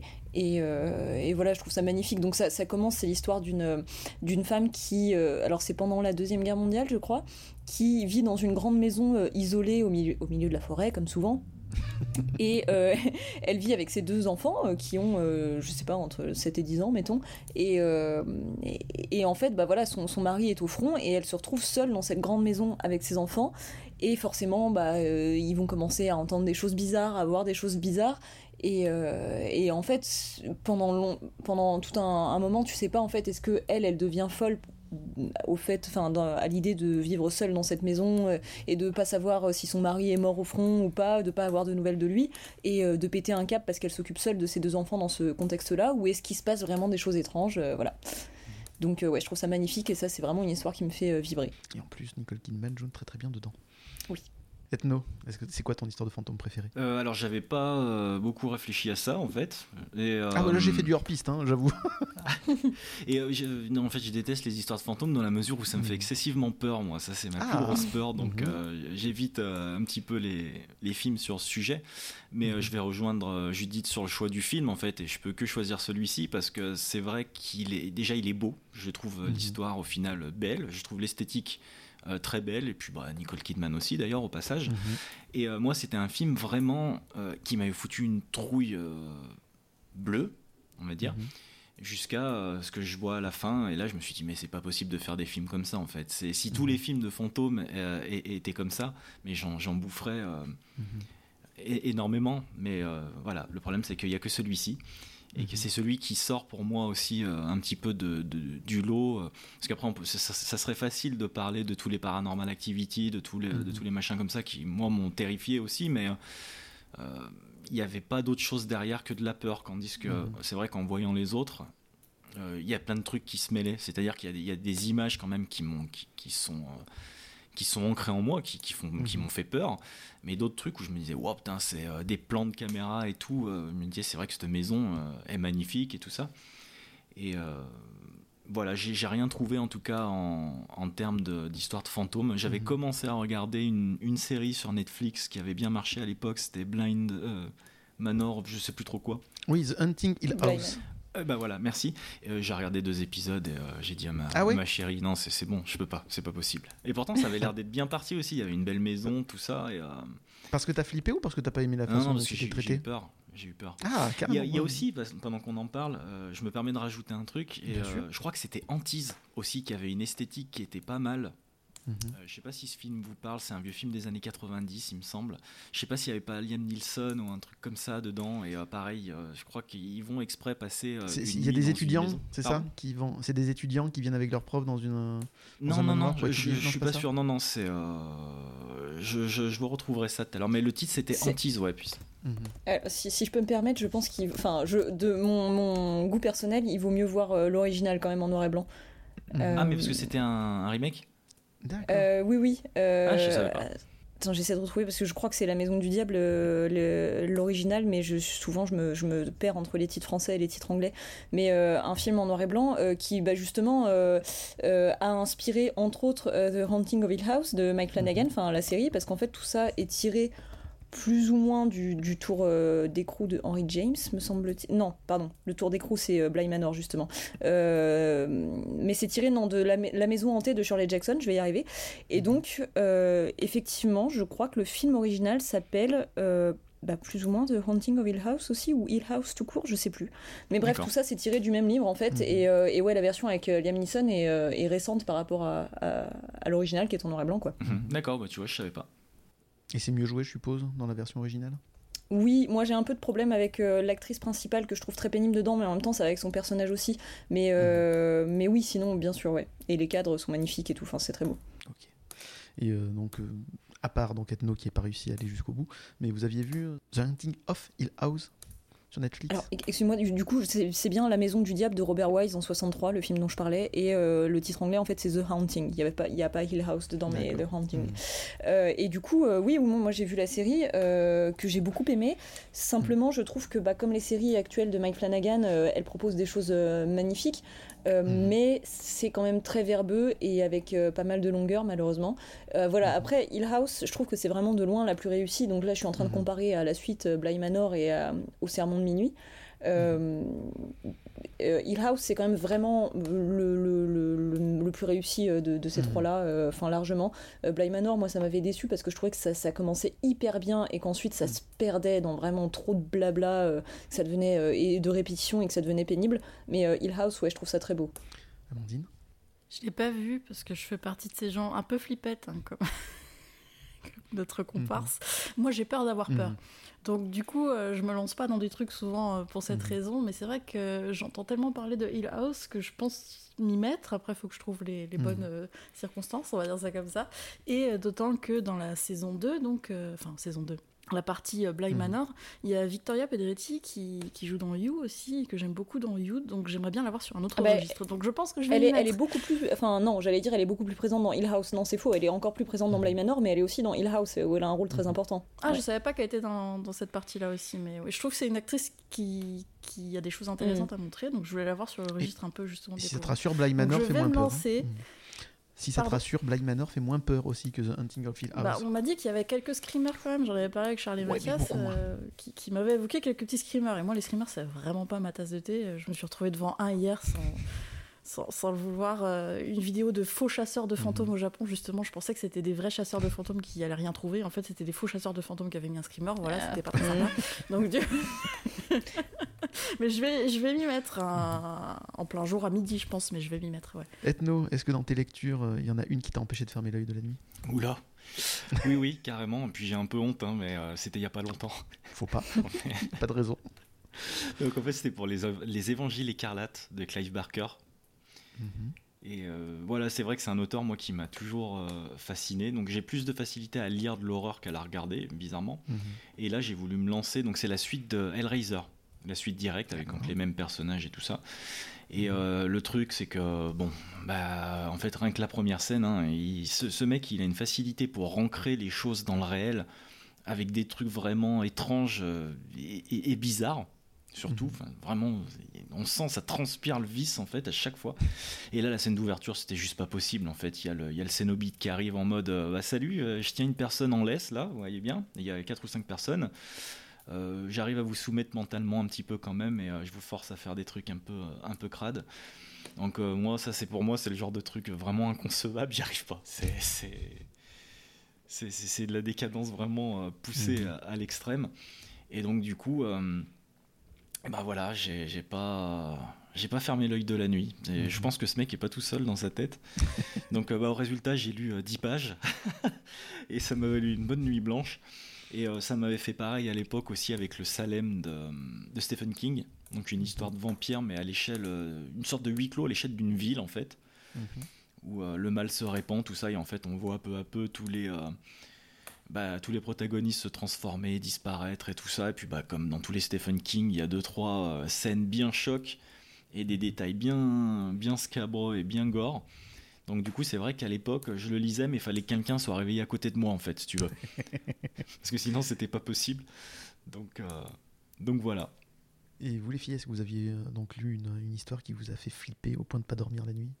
Euh, moi, oui. Euh, alors, c'est aussi toujours celle que je, que je cite, mais, euh, mais en même temps, c'est la plus parlante pour moi. C'est euh, quand j'étais ado euh, et que j'ai découvert euh, Edgar Poe. Euh, donc qui, qui, euh, est, un auteur très important pour moi maintenant. Euh, donc c'est notamment quand j'ai lu euh, La chute de la maison Usher pour la première fois, qui est une nouvelle absolument sublime. En fait, ouais, j'ai été terrorisée dans mon lit vraiment au point que je, tu sais, j'avais peur de tourner les pages, tu vois, genre vraiment, c'était, je flippais vraiment de ouf. Alors après, voilà, cette, histoire fait pas forcément cet effet à tout le monde, mais en plus moi je l'avais lu dans une, une magnifique édition qui était illustrée avec les illustrations de, je vais avoir oublié le nom, ça, ça m'énerve. Euh, je, vais, je, vais, je vais pas retrouver le nom du, de l'illustrateur, mais vraiment des illustrations qui, étaient- qui étaient parfaitement en accord avec le texte, qui étaient très très belles, mais qui étaient angoissantes. Oh Alors c'est vrai qu'il y en a une, tu sais, j'avais déjà feuilleté l'album, donc je savais qu'à un moment donné, il y allait- il y allait y avoir cette illustration que je trouvais déjà terrifiante en soi qui allait arriver. Et je, lis l'histoire et je tourne les pages, et plus ça va, et plus je flippe, et je me dis putain, va y avoir l'image qui va débarquer. et au moment où j'ai tourné la page, vraiment, j'étais oh mon dieu, j'étais seule dans mon lit avec ma petite lampe de chevet. Et vraiment, ouais, cette nuit-là, ça a été compliqué. Mais en même temps, voilà, j'ai adoré, ça a été mon coup de foudre avec Edgar Poe. ouais. En plus, t'étais bien dans l'ambiance, donc euh, lumière de poche, etc. Dans le. Non, j'avais ma lampe de chevet, j'avais quand même le droit de lire au lit Ah, soir, donc j'étais pas avec ça ma lampe de poche, mais, euh, mais bon, voilà, c'est une lumière tamisée, on va dire. Ok. Amandine L'histoire euh, de ma vie des traumatismes par les œuvres d'épouvante horreur est très longue aussi. si on s'en tient, euh, si on s'en tient au roman, alors déjà je plus sois Clive Barker. Moi, il m'empêche pas de dormir, c'est bizarre. J'ai lu récemment Imagica. Ouais. Euh, il m'empêche pas de dormir. Par contre, il me met dans des états de malaise. Ah, c'est un il est- torboyau ouais, à lire. il est- il est fort pour ça. hein. Il est très très bon. En fait, il est très bon parce qu'il est très brut dans Exactement, descriptions. ouais. Quoi. Il s'encombre pas de, de jolis mots. euh, Il y a des insultes, il y a des mots cash Ouais. euh, horribles, Mhm. mais il va droit au but. quoi. J'ai- J'aime beaucoup Clive Barker.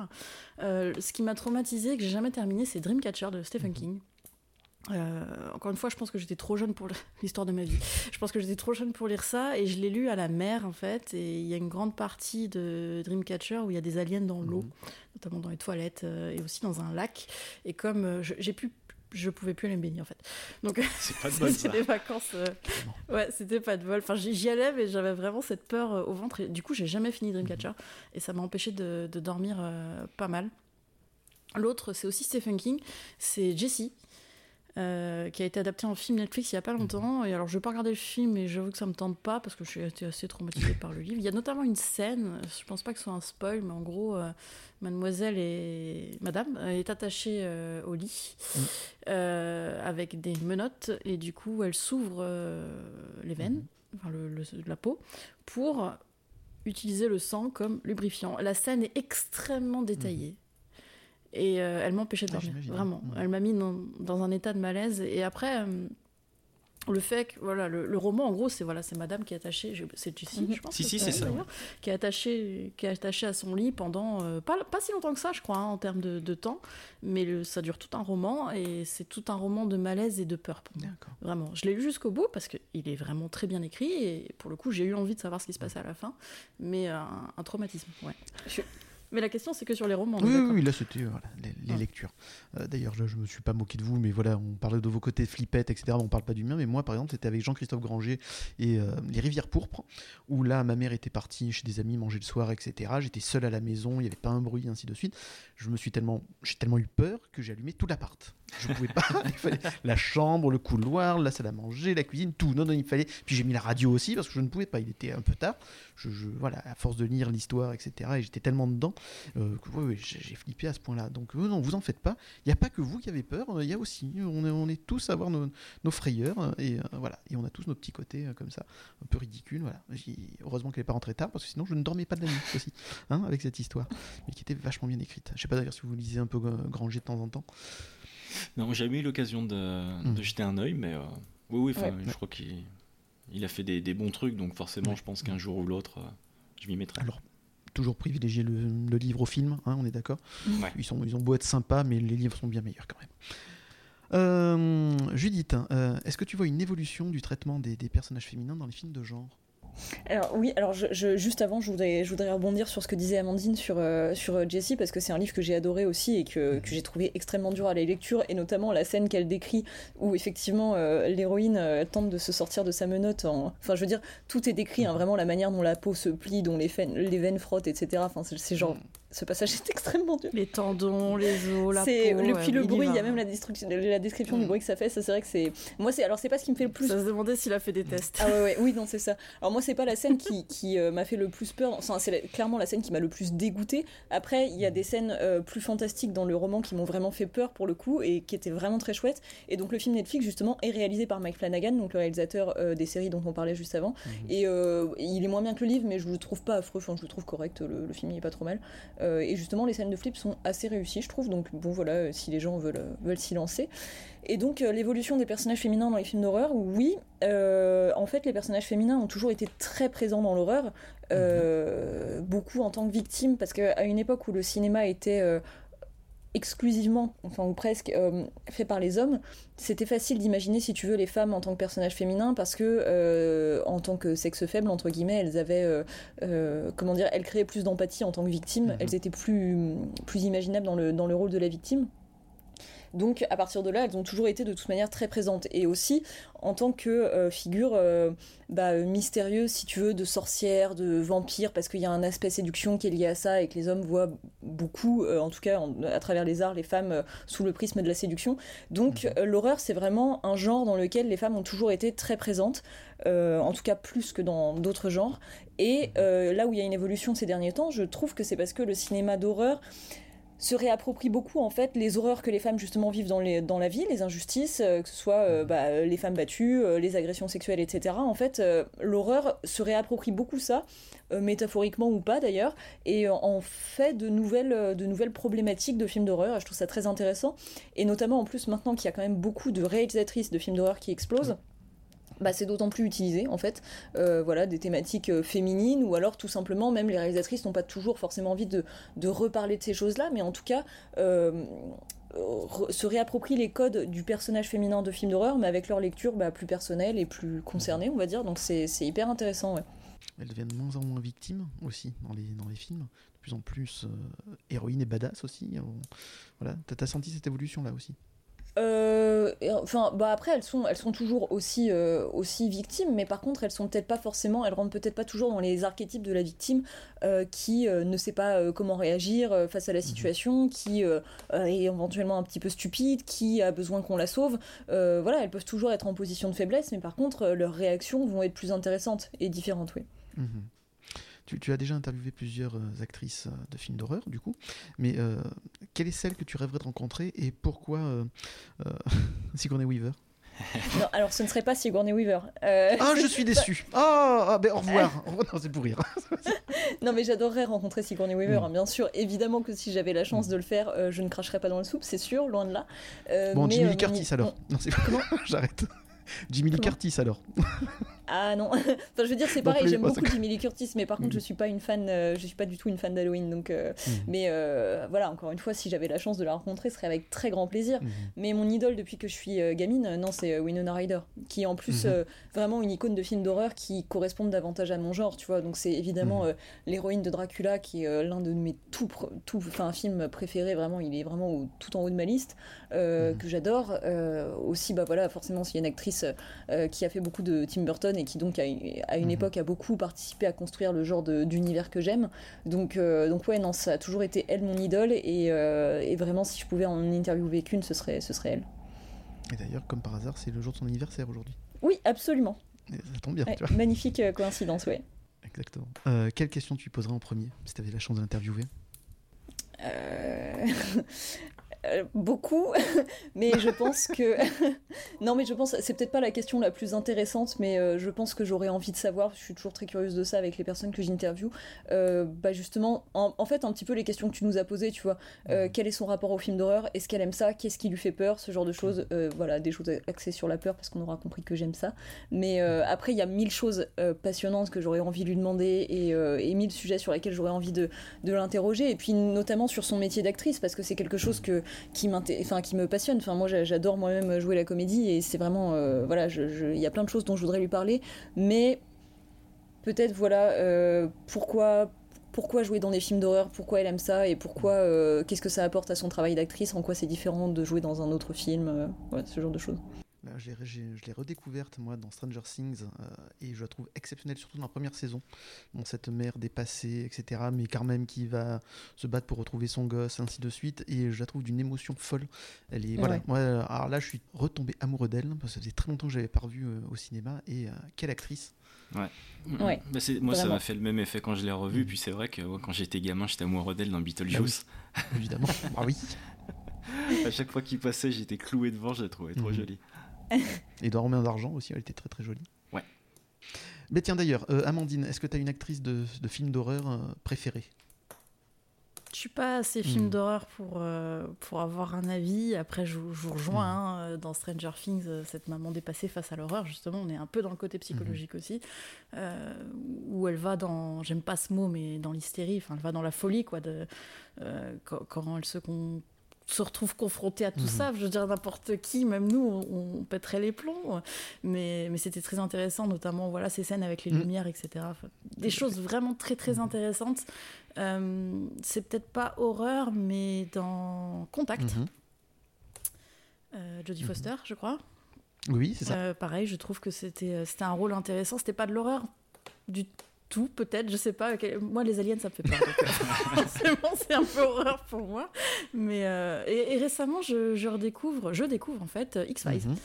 Alors, je sais, c'est une, une lacune, mais voilà, on n'a pas tous eu la même enfance. Mais moi, j'ai pas découvert quand j'étais plus jeune, je découvre maintenant. Et, et forcément, le duo euh, Gillian Anderson, euh, David euh, Duchovny euh, fonctionne très très bien aussi. alors, j'en suis au tout, au tout début, mais justement, on a cette petite dualité Mhm. qui est intéressante. On a un peu le côté voilà croyant, croyant en Dieu et euh, en comment dire au surnaturel, à ce qui, ce qui n'est pas explicable, et puis cette femme très euh, cartésienne. Donc, a priori, on m'a dit, on m'a un peu spoilé que ça évoluait au fur et à mesure des saisons. J'ai un peu hâte de voir ça, comment c'est exploré psychologiquement. Légèrement, hein. Je fais une fixette sur la psychologie, visiblement. T'en fais pas, elle reste cartésienne très très longtemps. hein. T'en- T'en fais pas, y a pas de souci. Ethno, est-ce que tu as une, voilà, une actrice favorite dans le film de genre? Ah ouais, mais c'est une actrice de cœur. Alors je vais me faire jeter des pierres parce qu'elle est absolument nulle comme actrice. Mais ce serait Sherry, Sherry Moon Zombie, la femme de Rob Zombie. J'ai cherché parce que je la connais pas. Ouais. non, en fait, je dis que c'est sentimental parce que du coup, elle est présente. euh, en fait, Rob Zombie, avant d'être réalisateur, même d'ailleurs toujours maintenant, il fait de la musique. Et euh, elle l'a toujours accompagné dans ses visuels. Et lui est très, très, très fan de, de films d'horreur un peu psychédéliques, tout ça. Et il l'a toujours mis en scène, euh, cette femme, dans des situations avec des monstres en- qui font un peu plastique euh, et tout ça. Enfin, un peu à l'américaine, quoi. Et du coup, euh, ouais, c'est vrai que quand je sais qu'elle est dans un film, généralement, je vais le voir, même si je sais que je vais être déçu. Mais elle, elle t'a marqué. C'est beau. Bah, c'est oui, c'est vrai que c'est beau. C'est beau de dire ça. On sent le fan transi, c'est beau. Mm, si, si, clairement. Euh, Est-ce qu'il y a un BD, une- un dessin animé qui vous a fait flipper petit? Parce que moi, je vais vous faire écouter un extrait d'un truc qui m'a fait flipper, dont je me souviens très bien. Mais est-ce que vous, vous avez euh, voilà, quelque chose qui vous a marqué, étant petit, qui vous a fait vraiment peur? Pas forcément horreur, mais qui vous a fait flipper. Euh, moi, j'ai une série, c'est pas un dessin Ah, animé. Oui, oui, vas-y. On en parlera après, de toute façon, des C'est un épisode, un épisode de chair de poule avec une éponge qui grossit.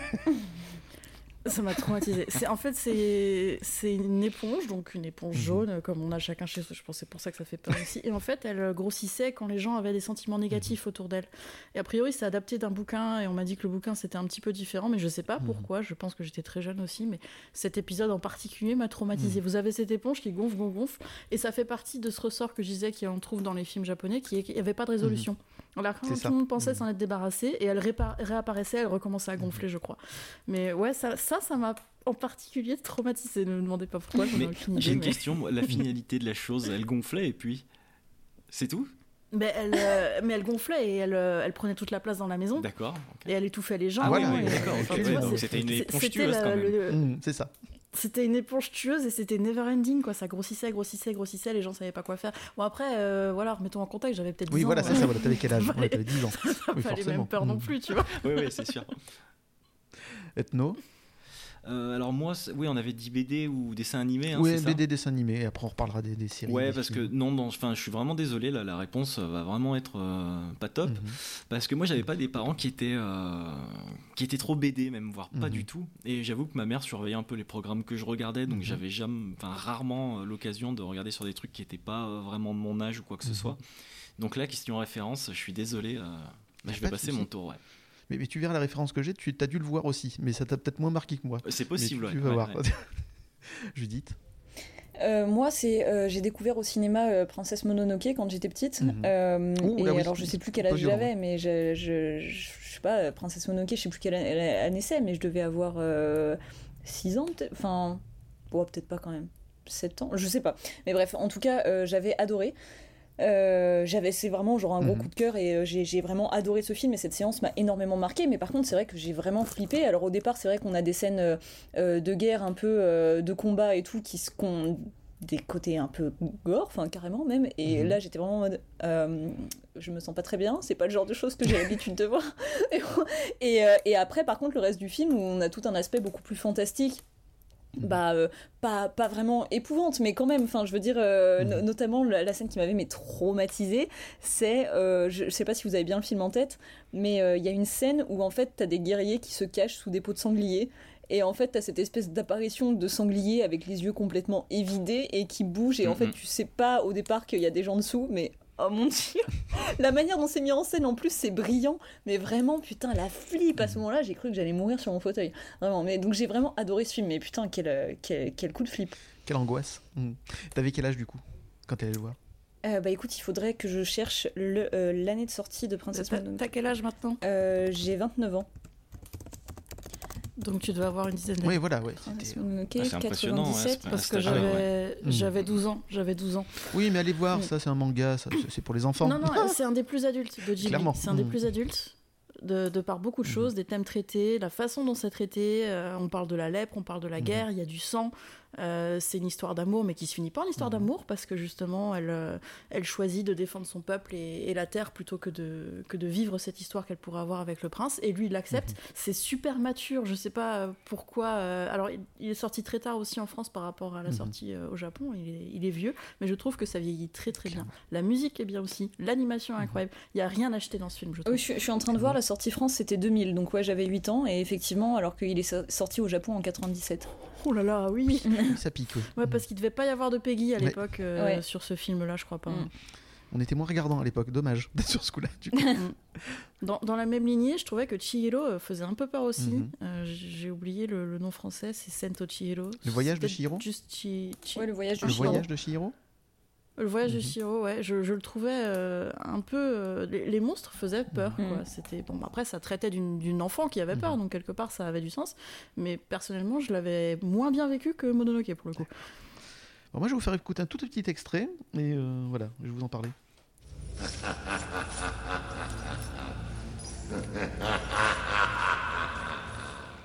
Alors rien que ce rire, c'était dans les Chevaliers du Zodiaque. C'était, euh, euh, ils attaquaient la, la maison des Gémeaux. Alors c'était dans l'obscurité la plus complète, etc. T'avais cet énorme type en armure euh, énorme aussi en phase 2 et il y avait rien dedans dans le masque. C'était tout noir, tu ne voyais rien. Et puis en fait, tu vois qu'il y a rien dedans. Et ce rire là, je me rappelle très bien. J'étais chez mes grands-parents euh, devant la télévision. C'est le matin en plus, hein, il faisait jour, etc. Donc aucun souci. Mais ce rire-là m'a tellement fait flipper. D'ailleurs, j'en ai encore un peu les, frissons aujourd'hui. Je, me suis cassé devant la télévision. Je suis allé dans le couloir au fond me, me cacher parce que il m'a fait peur. Ce rire est ignoble. Il est ignoble. C'est ah, affreux. Et le C'est personnage. pareil, c'est pas pour les enfants, les chevaliers du À Zodiac. l'époque, en tout cas, pareil, pas Non, de Peggy, regardais. et puis, euh, il y avait du sang, il mourait à chaque fois. Il y a euh, plein de sang, Ah oui, c'est oui. horrible. c'est- les os c'est qui se cassent et tout, c'est incroyable. Et donc voilà, c'est c'est ce passage-là, je m'en souviens vraiment comme voilà. Aujourd'hui, je suis en face, c'est la même chose. C'est voilà le, le, le, le- le- le méchant, euh, mais insondable. On ne sait pas ce qu'il y a en face, on ne sait pas comment le battre, etc. Et puis voilà, l'ambiance et tout, les, les musiques et tout. Voilà, ce passage-là, moi, m'a fait énormément flipper quand j'étais tout petit. Et je vais avoir aussi euh, ouais, 9 ans grand max, quoi. En même temps, euh, euh, vu le rire du, du mec, euh, on est un vieux fumeur à 6h du mat qui vient trouver son paquet de clopes dans le noir. euh, là, c'est vrai que c'est chaud quand même. hein. clairement. Euh, Est-ce que vous avez donc un film aussi qui vous a fait flipper euh, particulièrement, qui vous a marqué? On commence par Judith. Bah euh, moi vraiment en général c'est celui que je cite, c'est celui que j'ai cité tout à l'heure, c'est les autres et euh, l'autre qui m'a euh, fait vraiment exceptionnellement Mhm. flipper c'est euh, l'orphelinat aussi de Bayona. Mhm.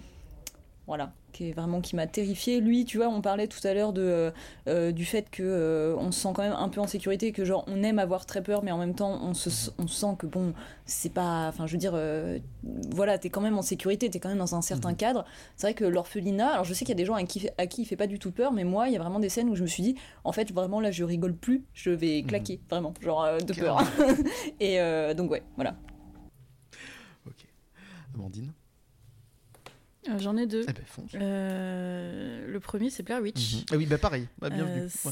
C'était une soirée Halloween Mhm. chez une amie avec d'autres euh, d'autres filles et ça m'a fait tellement flipper que je crois qu'au bout d'un quart d'heure ou une demi-heure de film, j'ai dû faire arrêter la séance. Carrément. Je ne pouvais pas. C'était euh, ah non. C'est- D'abord on le regardait dans le noir. Ils ont commencé par allumer la lumière et le regarder en bas avec les parents, mais non, je ne pouvais pas. Ça me faisait vraiment trop trop flipper. Je l'ai jamais voulu. euh, En plus, le concept vraiment me, me branche. Le fait que ce soit le premier du genre, etc. La- Caméra la- embarquée. la ouais. campagne de Mhm. pub. Enfin, vraiment, euh, ça a l'air d'être un truc à voir, mais je ne peux pas. Et le deuxième, euh, c'était la fête du cinéma. Alors c'est ouf, hein, ils m'ont Mhm. tellement traumatisé que je me souviens parfaitement quand je les ai vus, etc.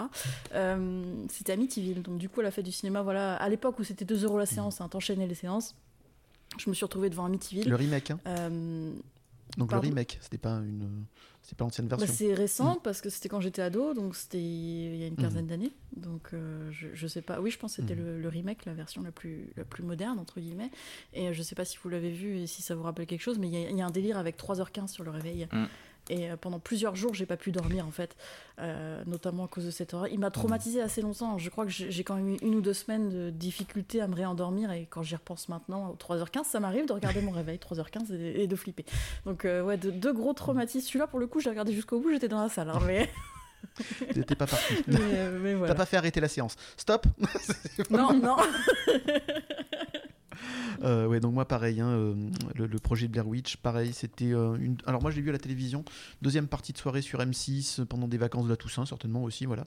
Donc pas un bruit dans la maison, dans le noir et tout. je commence à regarder, ouais c'est pas mal et tout, ouais, ah le sujet est intéressant. Et puis après tu flippes, tu t'accroches parce que le, côté caméra embarquée, t'es, vraiment dedans et tu te mets à leur place. Et puis le côté d'être perdu dans une dans, une- forêt sans repère ni rien, c'est hyper flippant de pas savoir comment s'en sortir. Après, après tout le côté un peu surnaturel et tout, la nuit, les bruits. Voilà, c'est, un film qui n'a pas coûté très cher et qui a rapporté énormément, mais qui est extrêmement bien réalisé. Ethno, Et Oui. encore, je crois qu'on n'a pas eu le, le côté marketing Oui. où ils avaient fait un peu euh, traîner des Mhm. rumeurs comme quoi c'était une vraie cassette, comme quoi il y a des acteurs qui étaient morts sur le tournage, etc. Nous, on n'a pas eu droit à ça. Ah, donc je pense que si, ça si, moi euh, j'avais entendu ça à l'époque. Hein. ah ouais? Ouais, ouais, ouais, carrément. m'en ouais. Ouais, plus âgé, j'étais plus, pas, euh, parce que j'étais moi plus j'ai vieux, ouais, je pense. Mhm. Euh, moi, je me rappelle juste le bandeau au début, voilà, euh, euh, comment s'appelle, cassette retrouvée dans la forêt de Blair, ainsi de suite. Donc, Mhm. donnait un peu le côté réel et l'histoire. Euh, Ethno, est-ce qu'il y a un film qui t'a fait flipper plus jeune? Ouais, oui, quand j'étais Alors, c'est pas un film, euh, c'est c'est mon premier souvenir de terreur, je crois. C'était Mhm. Téléchat. Oui, bon oui, c'est affreux ça. Oh nom de Dieu. Et avec le recul, flippant. je comprends en fait que ça ait traumatisé. euh, C'était complètement compréhensible ce truc, c'était cringe. mais, euh, Tu sais, avec, euh, la bête qui est dans le, le fond du trou là. là. Ah, Ah non, non, mais attends, euh, il y a quand même un micro avec une oreille, sérieux. un téléphone avec une tête et des couverts qui parlent. Donc, moi, au bout d'un moment, je pense qu'il y a juste un bon exorcisme, hein, ça fait du bien et il y a que ça de vrai. Quoi. Mais ça, ça m'avait bien. Donc, j'en faisais des Mm. cauchemars, hein, ça vraiment, mais Mm. euh, je, ouais, je crois que avoir 7 ans, 6-7 ans, un truc Mm. comme ça. Et j'étais tombé sur un autre truc. Alors, c'est un truc, j'en ai encore le souvenir maintenant. Pareil, j'étais gamin, c'était en 88, donc j'avais 5 ans. Et euh, c'était juste une bande-annonce en fait d'un film qui s'appelait Alice. Mhm. Et euh, donc ça reprenait euh, l'univers bah, d'Alice au pays des merveilles, mais en version surréaliste. Et c'était complètement psychédélique, mais à un point, en fait, c'est Alice qui suivait un lapin euh, blanc mais empaillé, en fait, et Oui, qui rentrait pour le suivre, pas dans un terrier, mais carrément dans le tiroir de son bureau. D'accord. Ah ouais, ouais, la, la- la- la bande-annonce est dispo, hein, ça, c'est, je l'ai- du coup je l'ai regardé quand euh, Mhm. j'ai préparé l'émission. Ça m'a rappelé pas mal de souvenirs, des mauvais souvenirs. Mais euh, ouais, j'avais vraiment pas dormi sereinement le soir, c'est, Mhm. complètement, bah, complètement psychédélique quoi. Et t'étais tombé dessus comment euh, Par inadvertance à la télévision J'étais chez ma grand-mère. qui t'ont dit ouais, tiens, tu vas regarder des, un bon euh, film. bandes- Il y avait des bandes Ah annonces. bah Et a- c'était à l'époque où il y avait, euh, j'avais vu une bande annonce de Chucky aussi. Ouais. Donc, pas besoin de voir les films, j'étais traumatisé en, en 1 Clairement. minute 30. Non, là, je te dis ça aussi parce que moi, c'est ma mère qui m'avait fait voir Aliens de James Cameron. euh, Oh, pareil, punaise. 7 ans. Ouais. Un mercredi après-midi, on venait d'avoir Canal donc c'était un des premiers films qui sortait sur Canal en, euh, voilà, avec l'abonnement. Et elle me dit Ah, bon, il y a un super film qui sort, tu on va regarder ensemble, c'est sympa. Elle ne savait pas du tout de quoi ça parlait. Donc voilà, à 7 ans, j'ai regardé Aliens avec le truc qui sort, c'est du vide, ainsi de suite. L'horreur. J'ai pas dormi pendant des semaines aussi, c'était fabuleux. Et je, je lui rappelle Mais j'ai jamais fait ça. Si, si, tu l'as fait, maman. Tu m'as dit Ouais, on va regarder ça ensemble, c'est cool et tout. Voilà. C'était génial.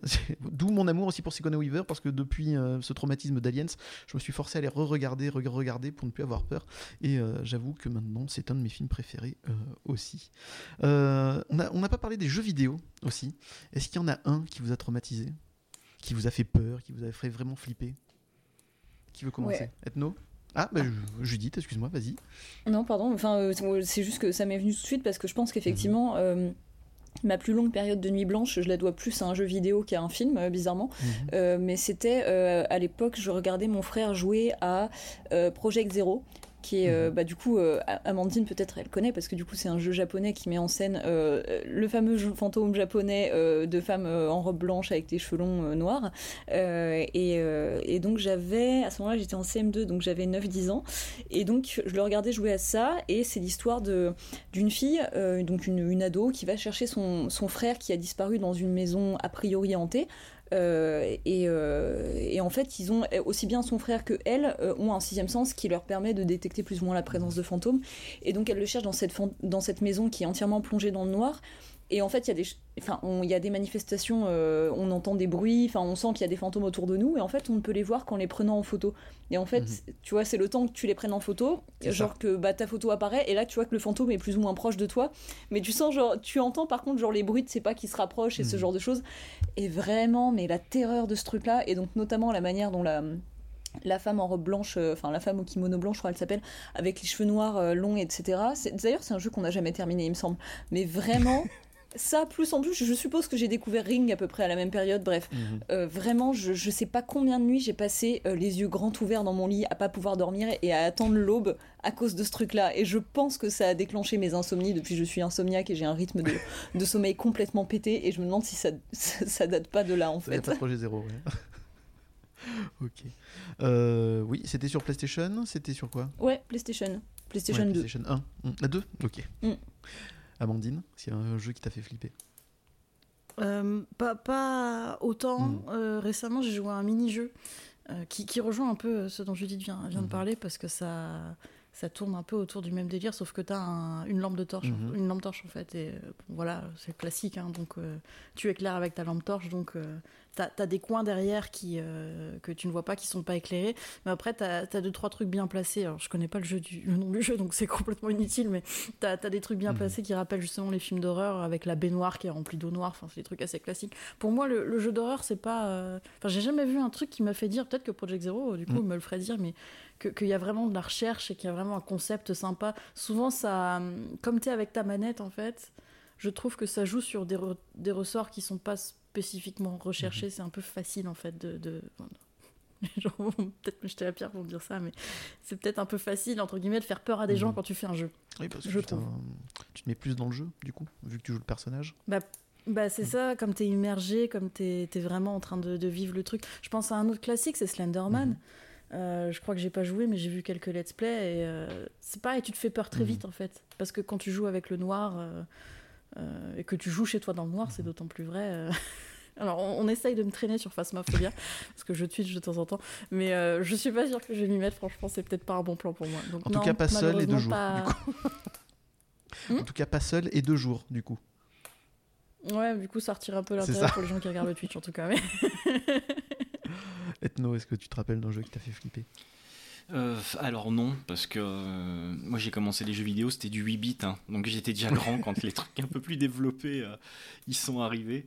Et j'avoue que c'est pas un support qui me qui peut simuler ma, ma peur ou mes Mhm. angoisses ou quoi que ce soit. Par contre, en revanche, j'ai fait un jeu qui est assez récent qui s'appelle Little Nightmare et qui d'ailleurs sera un sujet d'une future émission qui arrive d'ici un mois, je pense. Mhm. Et euh, ça, par contre, ça m'a fait vraiment retomber euh, dans l'enfance où euh, justement l'imagination est débordante et qu'on a peur des fantômes, des monstres cachés sous le lit et tout ça. Mhm. Et c'est vraiment un jeu qui arrivait à me remettre instantanément à cette période-là. C'est-à-dire qu'on in- on incarne un tout petit personnage vraiment immense, écrasé par des décors euh, vraiment bah, gigantesques hein, comparé à elle et qui affronte des, des personnages vraiment euh, disproportionnés, démesurés, euh, complètement bouffis. euh, Et euh, voilà, je pense que c'est une métaphore aussi des, des- des peurs de l'enfance. Mhm. Et du coup, sans dire qu'il m'a fait peur, en disant qu'il arrivait à mettre une petite tension, parce qu'en plus de ça, la bande son est vraiment, est vraiment géniale. Mhm. Ça se rapproche, alors ça se rapproche vraiment de Tim Burton dans, dans l'esprit et, et les chansons de ce que pourrait faire Danny Elfman. C'en est pas, parce que c'est- un peu plus grave que tout ça. Je trouve que Tim Burton est quand même assez léger dans, dans- dans ses propos, dans son rapport à l'aurore des fois. Mais euh, là, euh, vraiment, j'ai été immergé totalement. Et bon, ça m'a fait sortir des petits trucs quand même. Voilà. Euh, personne se souvient du jeu euh, Phantasmagoria Si, si, moi je m'en souviens, ouais. Ah, point and click, euh, où là c'était l'époque euh, non, sur les PC de faire des films avec des, des, des vrais acteurs Mm, qui mm. étaient filmés, etc. Donc ça jouait super mal, ainsi de suite. Mais, mais C'était une horreur, ce top. truc. Ah ouais, ouais, c'était. Oh, Qu'est-ce qui jouait mal les acteurs Ah ouais, c'est clair. ça. Mais, mais par contre, l'ambiance était vachement bien, la musique aussi. Mhm. euh, le- c'était dans un manoir, évidemment, où un jeune couple aménagé, donc un manoir immense, hein, je sais pas comment il chauffe, etc. Et euh, elle, euh, voilà, t'avais cette ambiance euh, aussi euh, assez victorienne, dans, dans, dans l'ambiance gothique, ainsi de suite. Et t'as le, le mari que tu vois très rarement, mais qui change petit à petit. Tu le vois de plus en plus violent, ainsi de suite. Et elle, elle enquête un peu sur la maison, ce qui s'est passé. Et euh, tu vois qu'en fait, c'était euh, la maison d'un ancien euh, magicien qui a fait des horreurs, qui a tué ses femmes. C'est une sorte de barbe bleue de l'époque, ainsi de suite. Et tu vois qu'en fait, le mari, petit à petit, est possédé par ce, ce magicien-là. Et euh, voilà, c'était. Voilà, je, je l'ai je l'ai pas refait parce que ça, ça pique les yeux hein, maintenant. hein. Ah ouais, j'ai regardé. euh, Ah ouais, ouais, ça, ça pique, Mm. c'est pas beau. Mais euh, j'ai regardé quelques let's play et tout dessus. Et c'est c'est vrai que ça. Ah, qu'est-ce que ça m'avait plu quand j'étais plus jeune? C'était c'était vachement bien pour cette ambiance-là.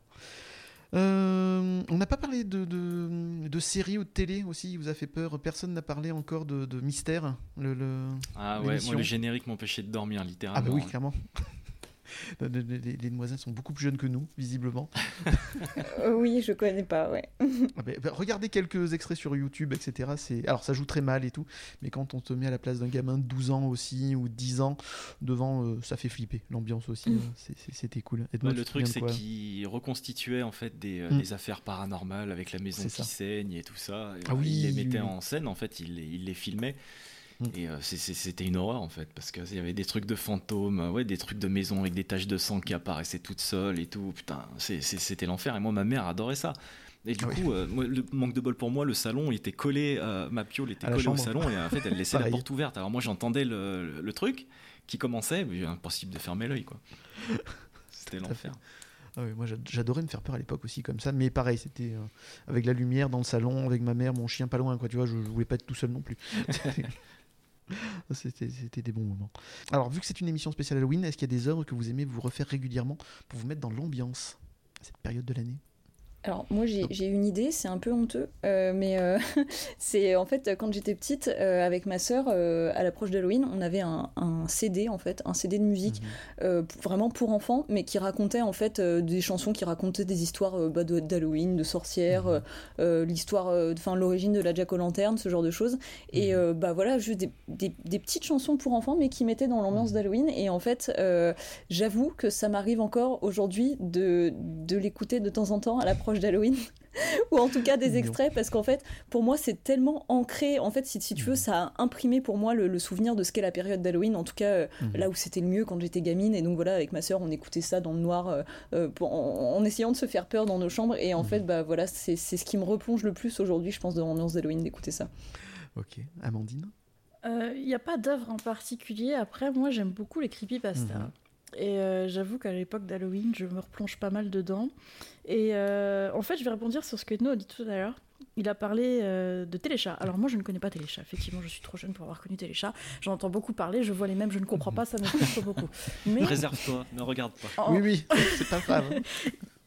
il y a une creepypasta, je ne sais pas si vous la connaissez, qui s'appelle Candle Cove. Non, pas du tout. Non, non plus, ouais. creepypasta américaine qui en fait parle d'une émission de télé pour Mhm. enfants. Je vais pas vous spoiler, je vais pas vous la raconter. Mais c'est une creepypasta que j'aime beaucoup relire à l'approche euh, euh, à l'approche d'Halloween, euh, d'autant que la première fois qu'on la lit, c'est un peu une creepy euh, à twist aussi. Je- elle m'avait vraiment marqué dans le bon sens du terme, et je viens d'apprendre en, en faisant la recherche rapidement qu'ils ont fait une série en Ah. fait adaptée de Candle Cove. Donc pour ceux qui nous écoutent et qui connaîtraient, à partir de décembre sur Sci-Fi, ils vont diffuser une série qui ne s'appelle pas Candle- qui s'appelle Channel Zero Candle Cove et qui en fait narre l'histoire de quelqu'un qui enquête sur, euh, sur ce fameux show euh, télévisé euh, dont on connaît les tenants et aboutissants si on a lu la creepypasta. Donc ouais, je, je relis pas mal de creepypasta. Après, je suis une grande fan des creepypasta de euh, Disney. Oui. Il y en a pas mal euh, qui parlent de ce qu'on trouve dans les sous-sols de Disney, des parcs Disney abandonnés, etc. Si vous aimez les creepypasta, je vous recommande parce que je les trouve toujours très amusantes. Euh, quand on plonge dans ce petit côté horreur, qu'on, bah, voilà, Disney protège beaucoup ses œuvres. Enfin, ses œuvres, c'est, beaucoup dire, Mhm. mais en général, on touche pas à Mickey, on touche pas à Donald, etc. Et là, dans ces creepypasta, ils en prennent pour leur Mhm. matricule avec des vers, avec des choses comme ça. Enfin, moi, j'ai- j'aime beaucoup. hein. Notamment, ouais, une de mes préférées, c'est, cette creepypasta qui nous apprend qu'est-ce qu'on trouve dans les sous-sols de Disneyland. Euh, si vous la connaissez pas, voilà, je vous recommande vraiment d'aller la lire. Mais non, non, malheureusement, pas d'œuvre qui m'ait marqué au point où je me la refasse tous les Halloween, pas encore en tout cas. Bah, tu me donneras les références, je les mettrai sur l'insta de l'émission. Ça marche, merci. Euh, Ethno Ouais, moi je vais faire dans le, dans le classique, hein, c'est le Nightmare Bef- Before Christmas, pardon. Mhm. Euh, voilà, pour l'ambiance, euh, les chants, tout ça, machin, j'aime vraiment beaucoup. J'ai pris l'habitude de le regarder pratiquement à chaque fois, à l'approche de cette, de cette date. Et euh, sinon, l'autre truc, c'est un album de musique, aussi bizarre que ça Mhm. puisse paraître, euh, d'un groupe de black metal gothique anglais qui Mhm. s'appelle Cradle of Filth. Et euh, c'est un album qui s'appelle Midian et qui a été sorti en fait la veille d'Halloween en l'an 2000. Mhm. Et euh, globalement, ça parle de monstres, de Cthulhu euh, et, et toute la légende de, comment il s'appelle, de Lovecraft. Mhm. Et euh, il fait vraiment une super ambiance pour, pour Halloween. je conseille, c'est assez cool. Ok. Bah, pareil, tu me donneras les références et je les mettrai sur l'insta de l'émission. Ça marche. Euh, Je peux rebondir Oui, juste bien un truc rapidement. Si vous êtes fan de Nightmare Before Christmas et que vous êtes, alors il y a beaucoup de conditions, hein, et que vous êtes euh, au Japon, à Tokyo, aux environs de Disneyland, la maison hantée de Disneyland Tokyo est thématisée Nightmare Before Ah, Christmas tous les ans.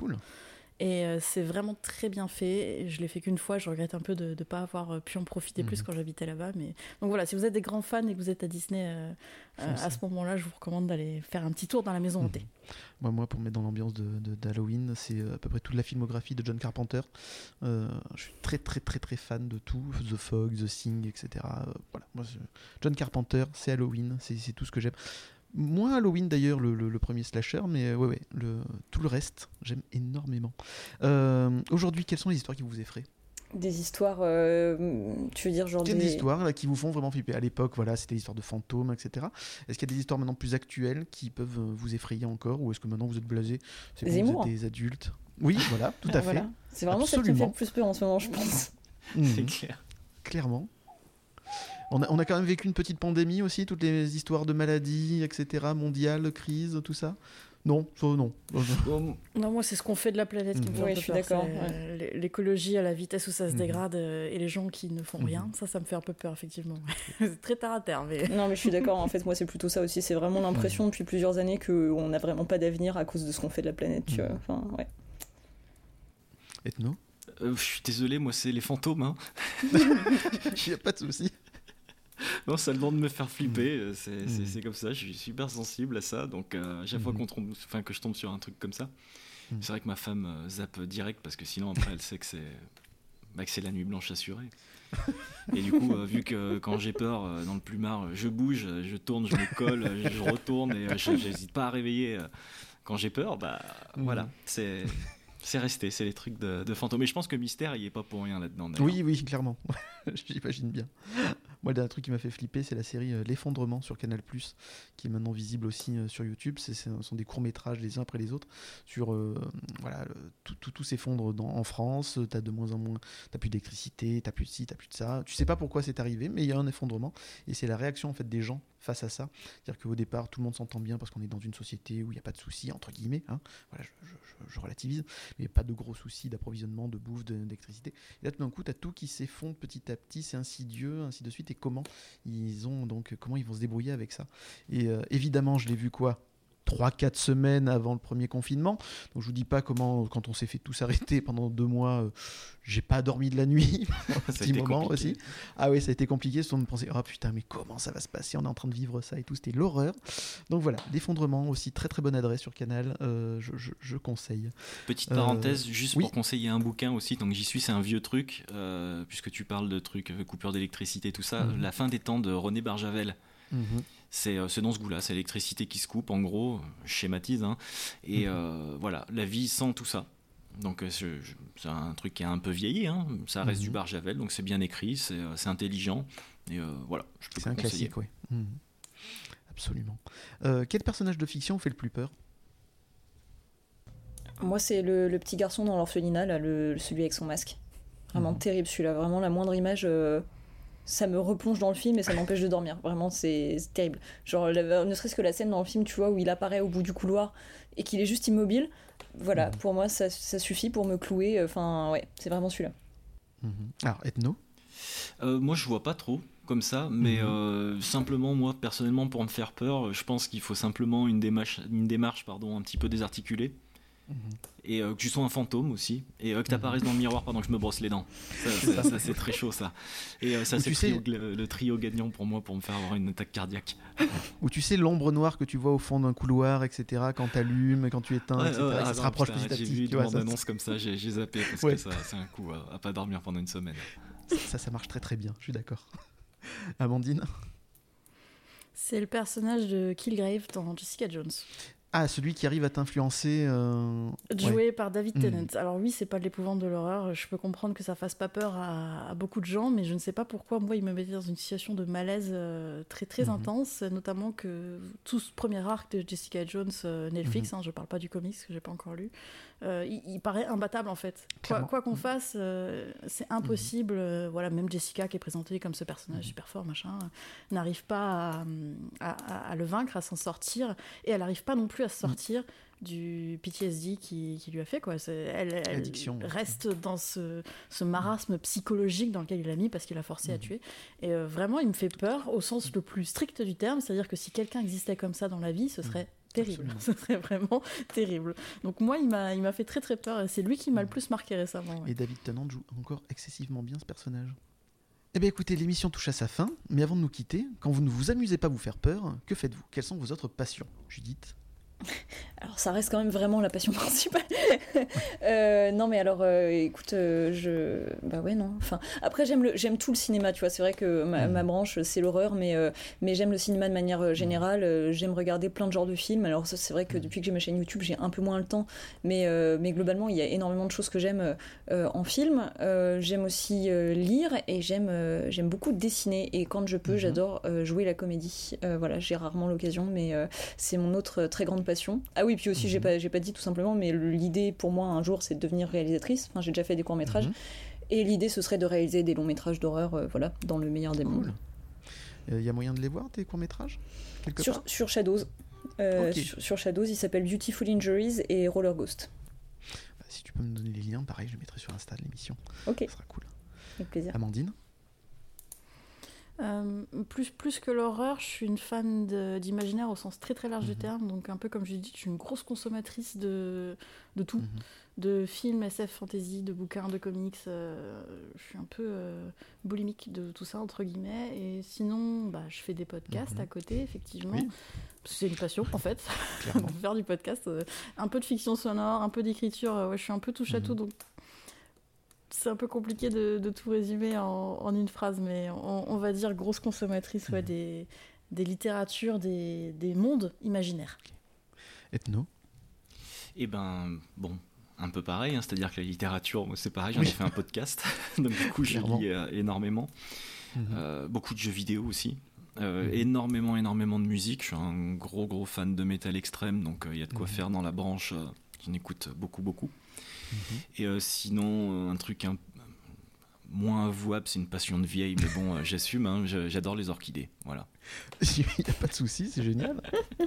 C'est une passion de vieille ou ouais. Ah, je trouve ouais, que ouais, c'est pas bête, il y a un petit côté grand méchant à avoir des orchidées chez Ah soi. ouais, bah, alors je prends ça, c'est mieux. Excellent. Est-ce que vos prochains épisodes sont enregistrés? Ah, alors, Non, euh, moi, je l'ai- encore. je l'ai. Pardon. Oui, oui, je t'en prie. Moi, j'ai tourné hier soir et justement, là, il faut que, faut que je termine le montage si possible avant. Bah, avant demain, ça va pas être possible, mais euh, avant demain soir, si possible. Voilà, donc euh, écoute, j'espère qu'il va arriver très vite. J'aurais bien aimé le sortir le 31, je, fais, je, je prie pour que j'y arrive. On va toucher du bois. Est-ce qu'on peut connaître un peu le thème ou ça reste secret? On attend. Oui, c'est sur le film surprise Promising Young Woman. Je fais un petit, D'accord. un- une petite entorse à ma ligne éditoriale et je parle pas vraiment Mhm. de film d'horreur, même si, même si c'est un dérivé du, du genre horrifique, le Rape and Revenge. Mhm. euh, mais euh, voilà, Promising Young Woman réalisé par euh, Emerald Fennell. Cool, j'ai hâte de découvrir ça. Euh, Amandine Tu nous as un peu parlé, je crois, Je en- justement, du prochain. euh, Ouais, vite fait, je suis en pleine finalisation du script Mhm. là, effectivement. On enregistre la semaine prochaine et nous, comme tous les, tous les mois, il sortira le 8 en fait. Est-ce qu'il y aura du Kiri Donc, aussi dans celui-là? Non, il n'y aura pas de Kiri dans celui-là. Quoique, avec Mathieu, on sait jamais. Hein, Ok. il y aura sûrement du concombre. Ah, du bah oui, forcément. Oui, oui. On peut rappeler le thème vite fait parce que pour ceux qui nous tiennent. Donc du coup c'est c'est le Kappa, donc c'est un petit démon des eaux qui, qui, qui met, non mais j'ai toujours du mal à le dire, ça va être compliqué l'enregistrement, mais qui vient chercher des trucs dans votre euh, derrière, voilà, parce que euh, parce qu'il y a une petite boule qui détient votre âme dans votre derrière si vous ne le saviez pas, voilà. C'est vendeur. Oui, On très en vendeur. apprend Ouais, ça, tous les jours. oui, ça- Elle va dépasser les 2000 clics, mais alors comme ça. Ethno, la prochaine émission. Alors, ethno, non, non, c'est pas à nous, c'est pas enregistré encore. On a le thème, Mhm. Mhm. mais euh, on n'a pas C'est encore. secret enregistré. aussi Non, non, non, non, je peux faire un petit spoil. hein, on va parler euh, du Hobbit, mais le Ah. bouquin de Tolkien. Oui, mhm. très bien. Voilà, voilà. Et donc d'ailleurs, enfin, chacun et chacune d'entre vous, vous avez dit que vous étiez amatrice de livres et amateur. Si un jour vous voulez passer dans l'émission, n'hésitez pas. Vous serez les bienvenus. Bah, avec plaisir. Merci beaucoup. Mademoiselle d'horreur, alias Judith, Amandine et Ethno, un grand merci d'avoir participé à ce bouillon de bulles spécial Halloween. Pour la scénette horrifique d'introduction, merci à ma troupe de comédiens en herbe, Boubou, Loulou, Lily, Max, Malicorne, euh, mon copain euh, Alexis Dumas du Québec, ainsi que des guest stars que même Hollywood m'envie. Je veux bien sûr parler d'Amandine et Ethno. Euh, voilà. Merci encore de votre participation, ça m'a fait énormément plaisir. J'espère que vous, ça vous a plu aussi d'être dans, dans ce bouillon de bulles. C'était vraiment cool. Merci beaucoup. Ouais. ouais. Merci beaucoup pour l'invitation, c'était très, très cool. Eh ben pareil. Merci à toi. ouais. Comme, euh, comme a dit Enno, vous êtes bienvenue, vous avez votre, votre ronde serviette euh, dans l'émission. Attends, parce qu'on repart tous avec une liste d'œuvres à lire et à regarder euh, Ouais. assez longue, donc on va pas être dispo. Clair. pas de souci, mais une prochaine fois avec grand plaisir en tout cas. On se donne rendez-vous prochainement avec de nouveaux invités. Et si ça vous a plu, abonnez-vous à notre podcast. Et suivez-nous sur Facebook, Twitter, Instagram et n'hésitez pas à mettre des étoiles et des commentaires sur Apple Podcast et à venir discuter de l'émission, ça nous fera très plaisir. À noter que l'émission est disponible sur toutes les bonnes plateformes de podcast. Et n'oubliez pas Ma maman disait que ça n'existait pas les monstres, que c'était pour rire, mais il y en a.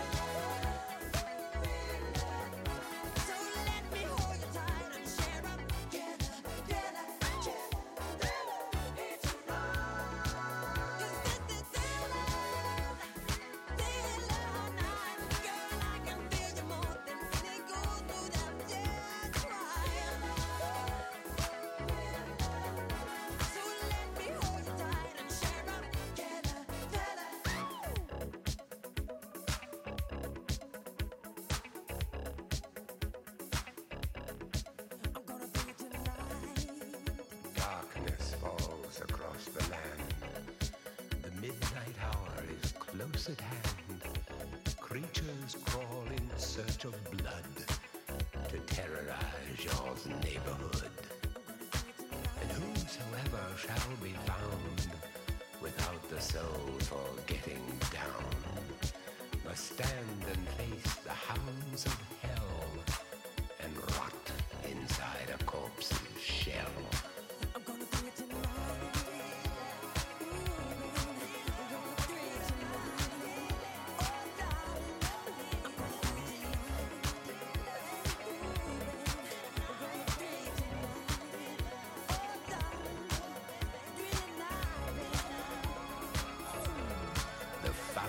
avalanches in the air, the funk of 40,000 years, and grisly ghouls from every tomb are closing in to seal your doom. And though you fight to stay alive,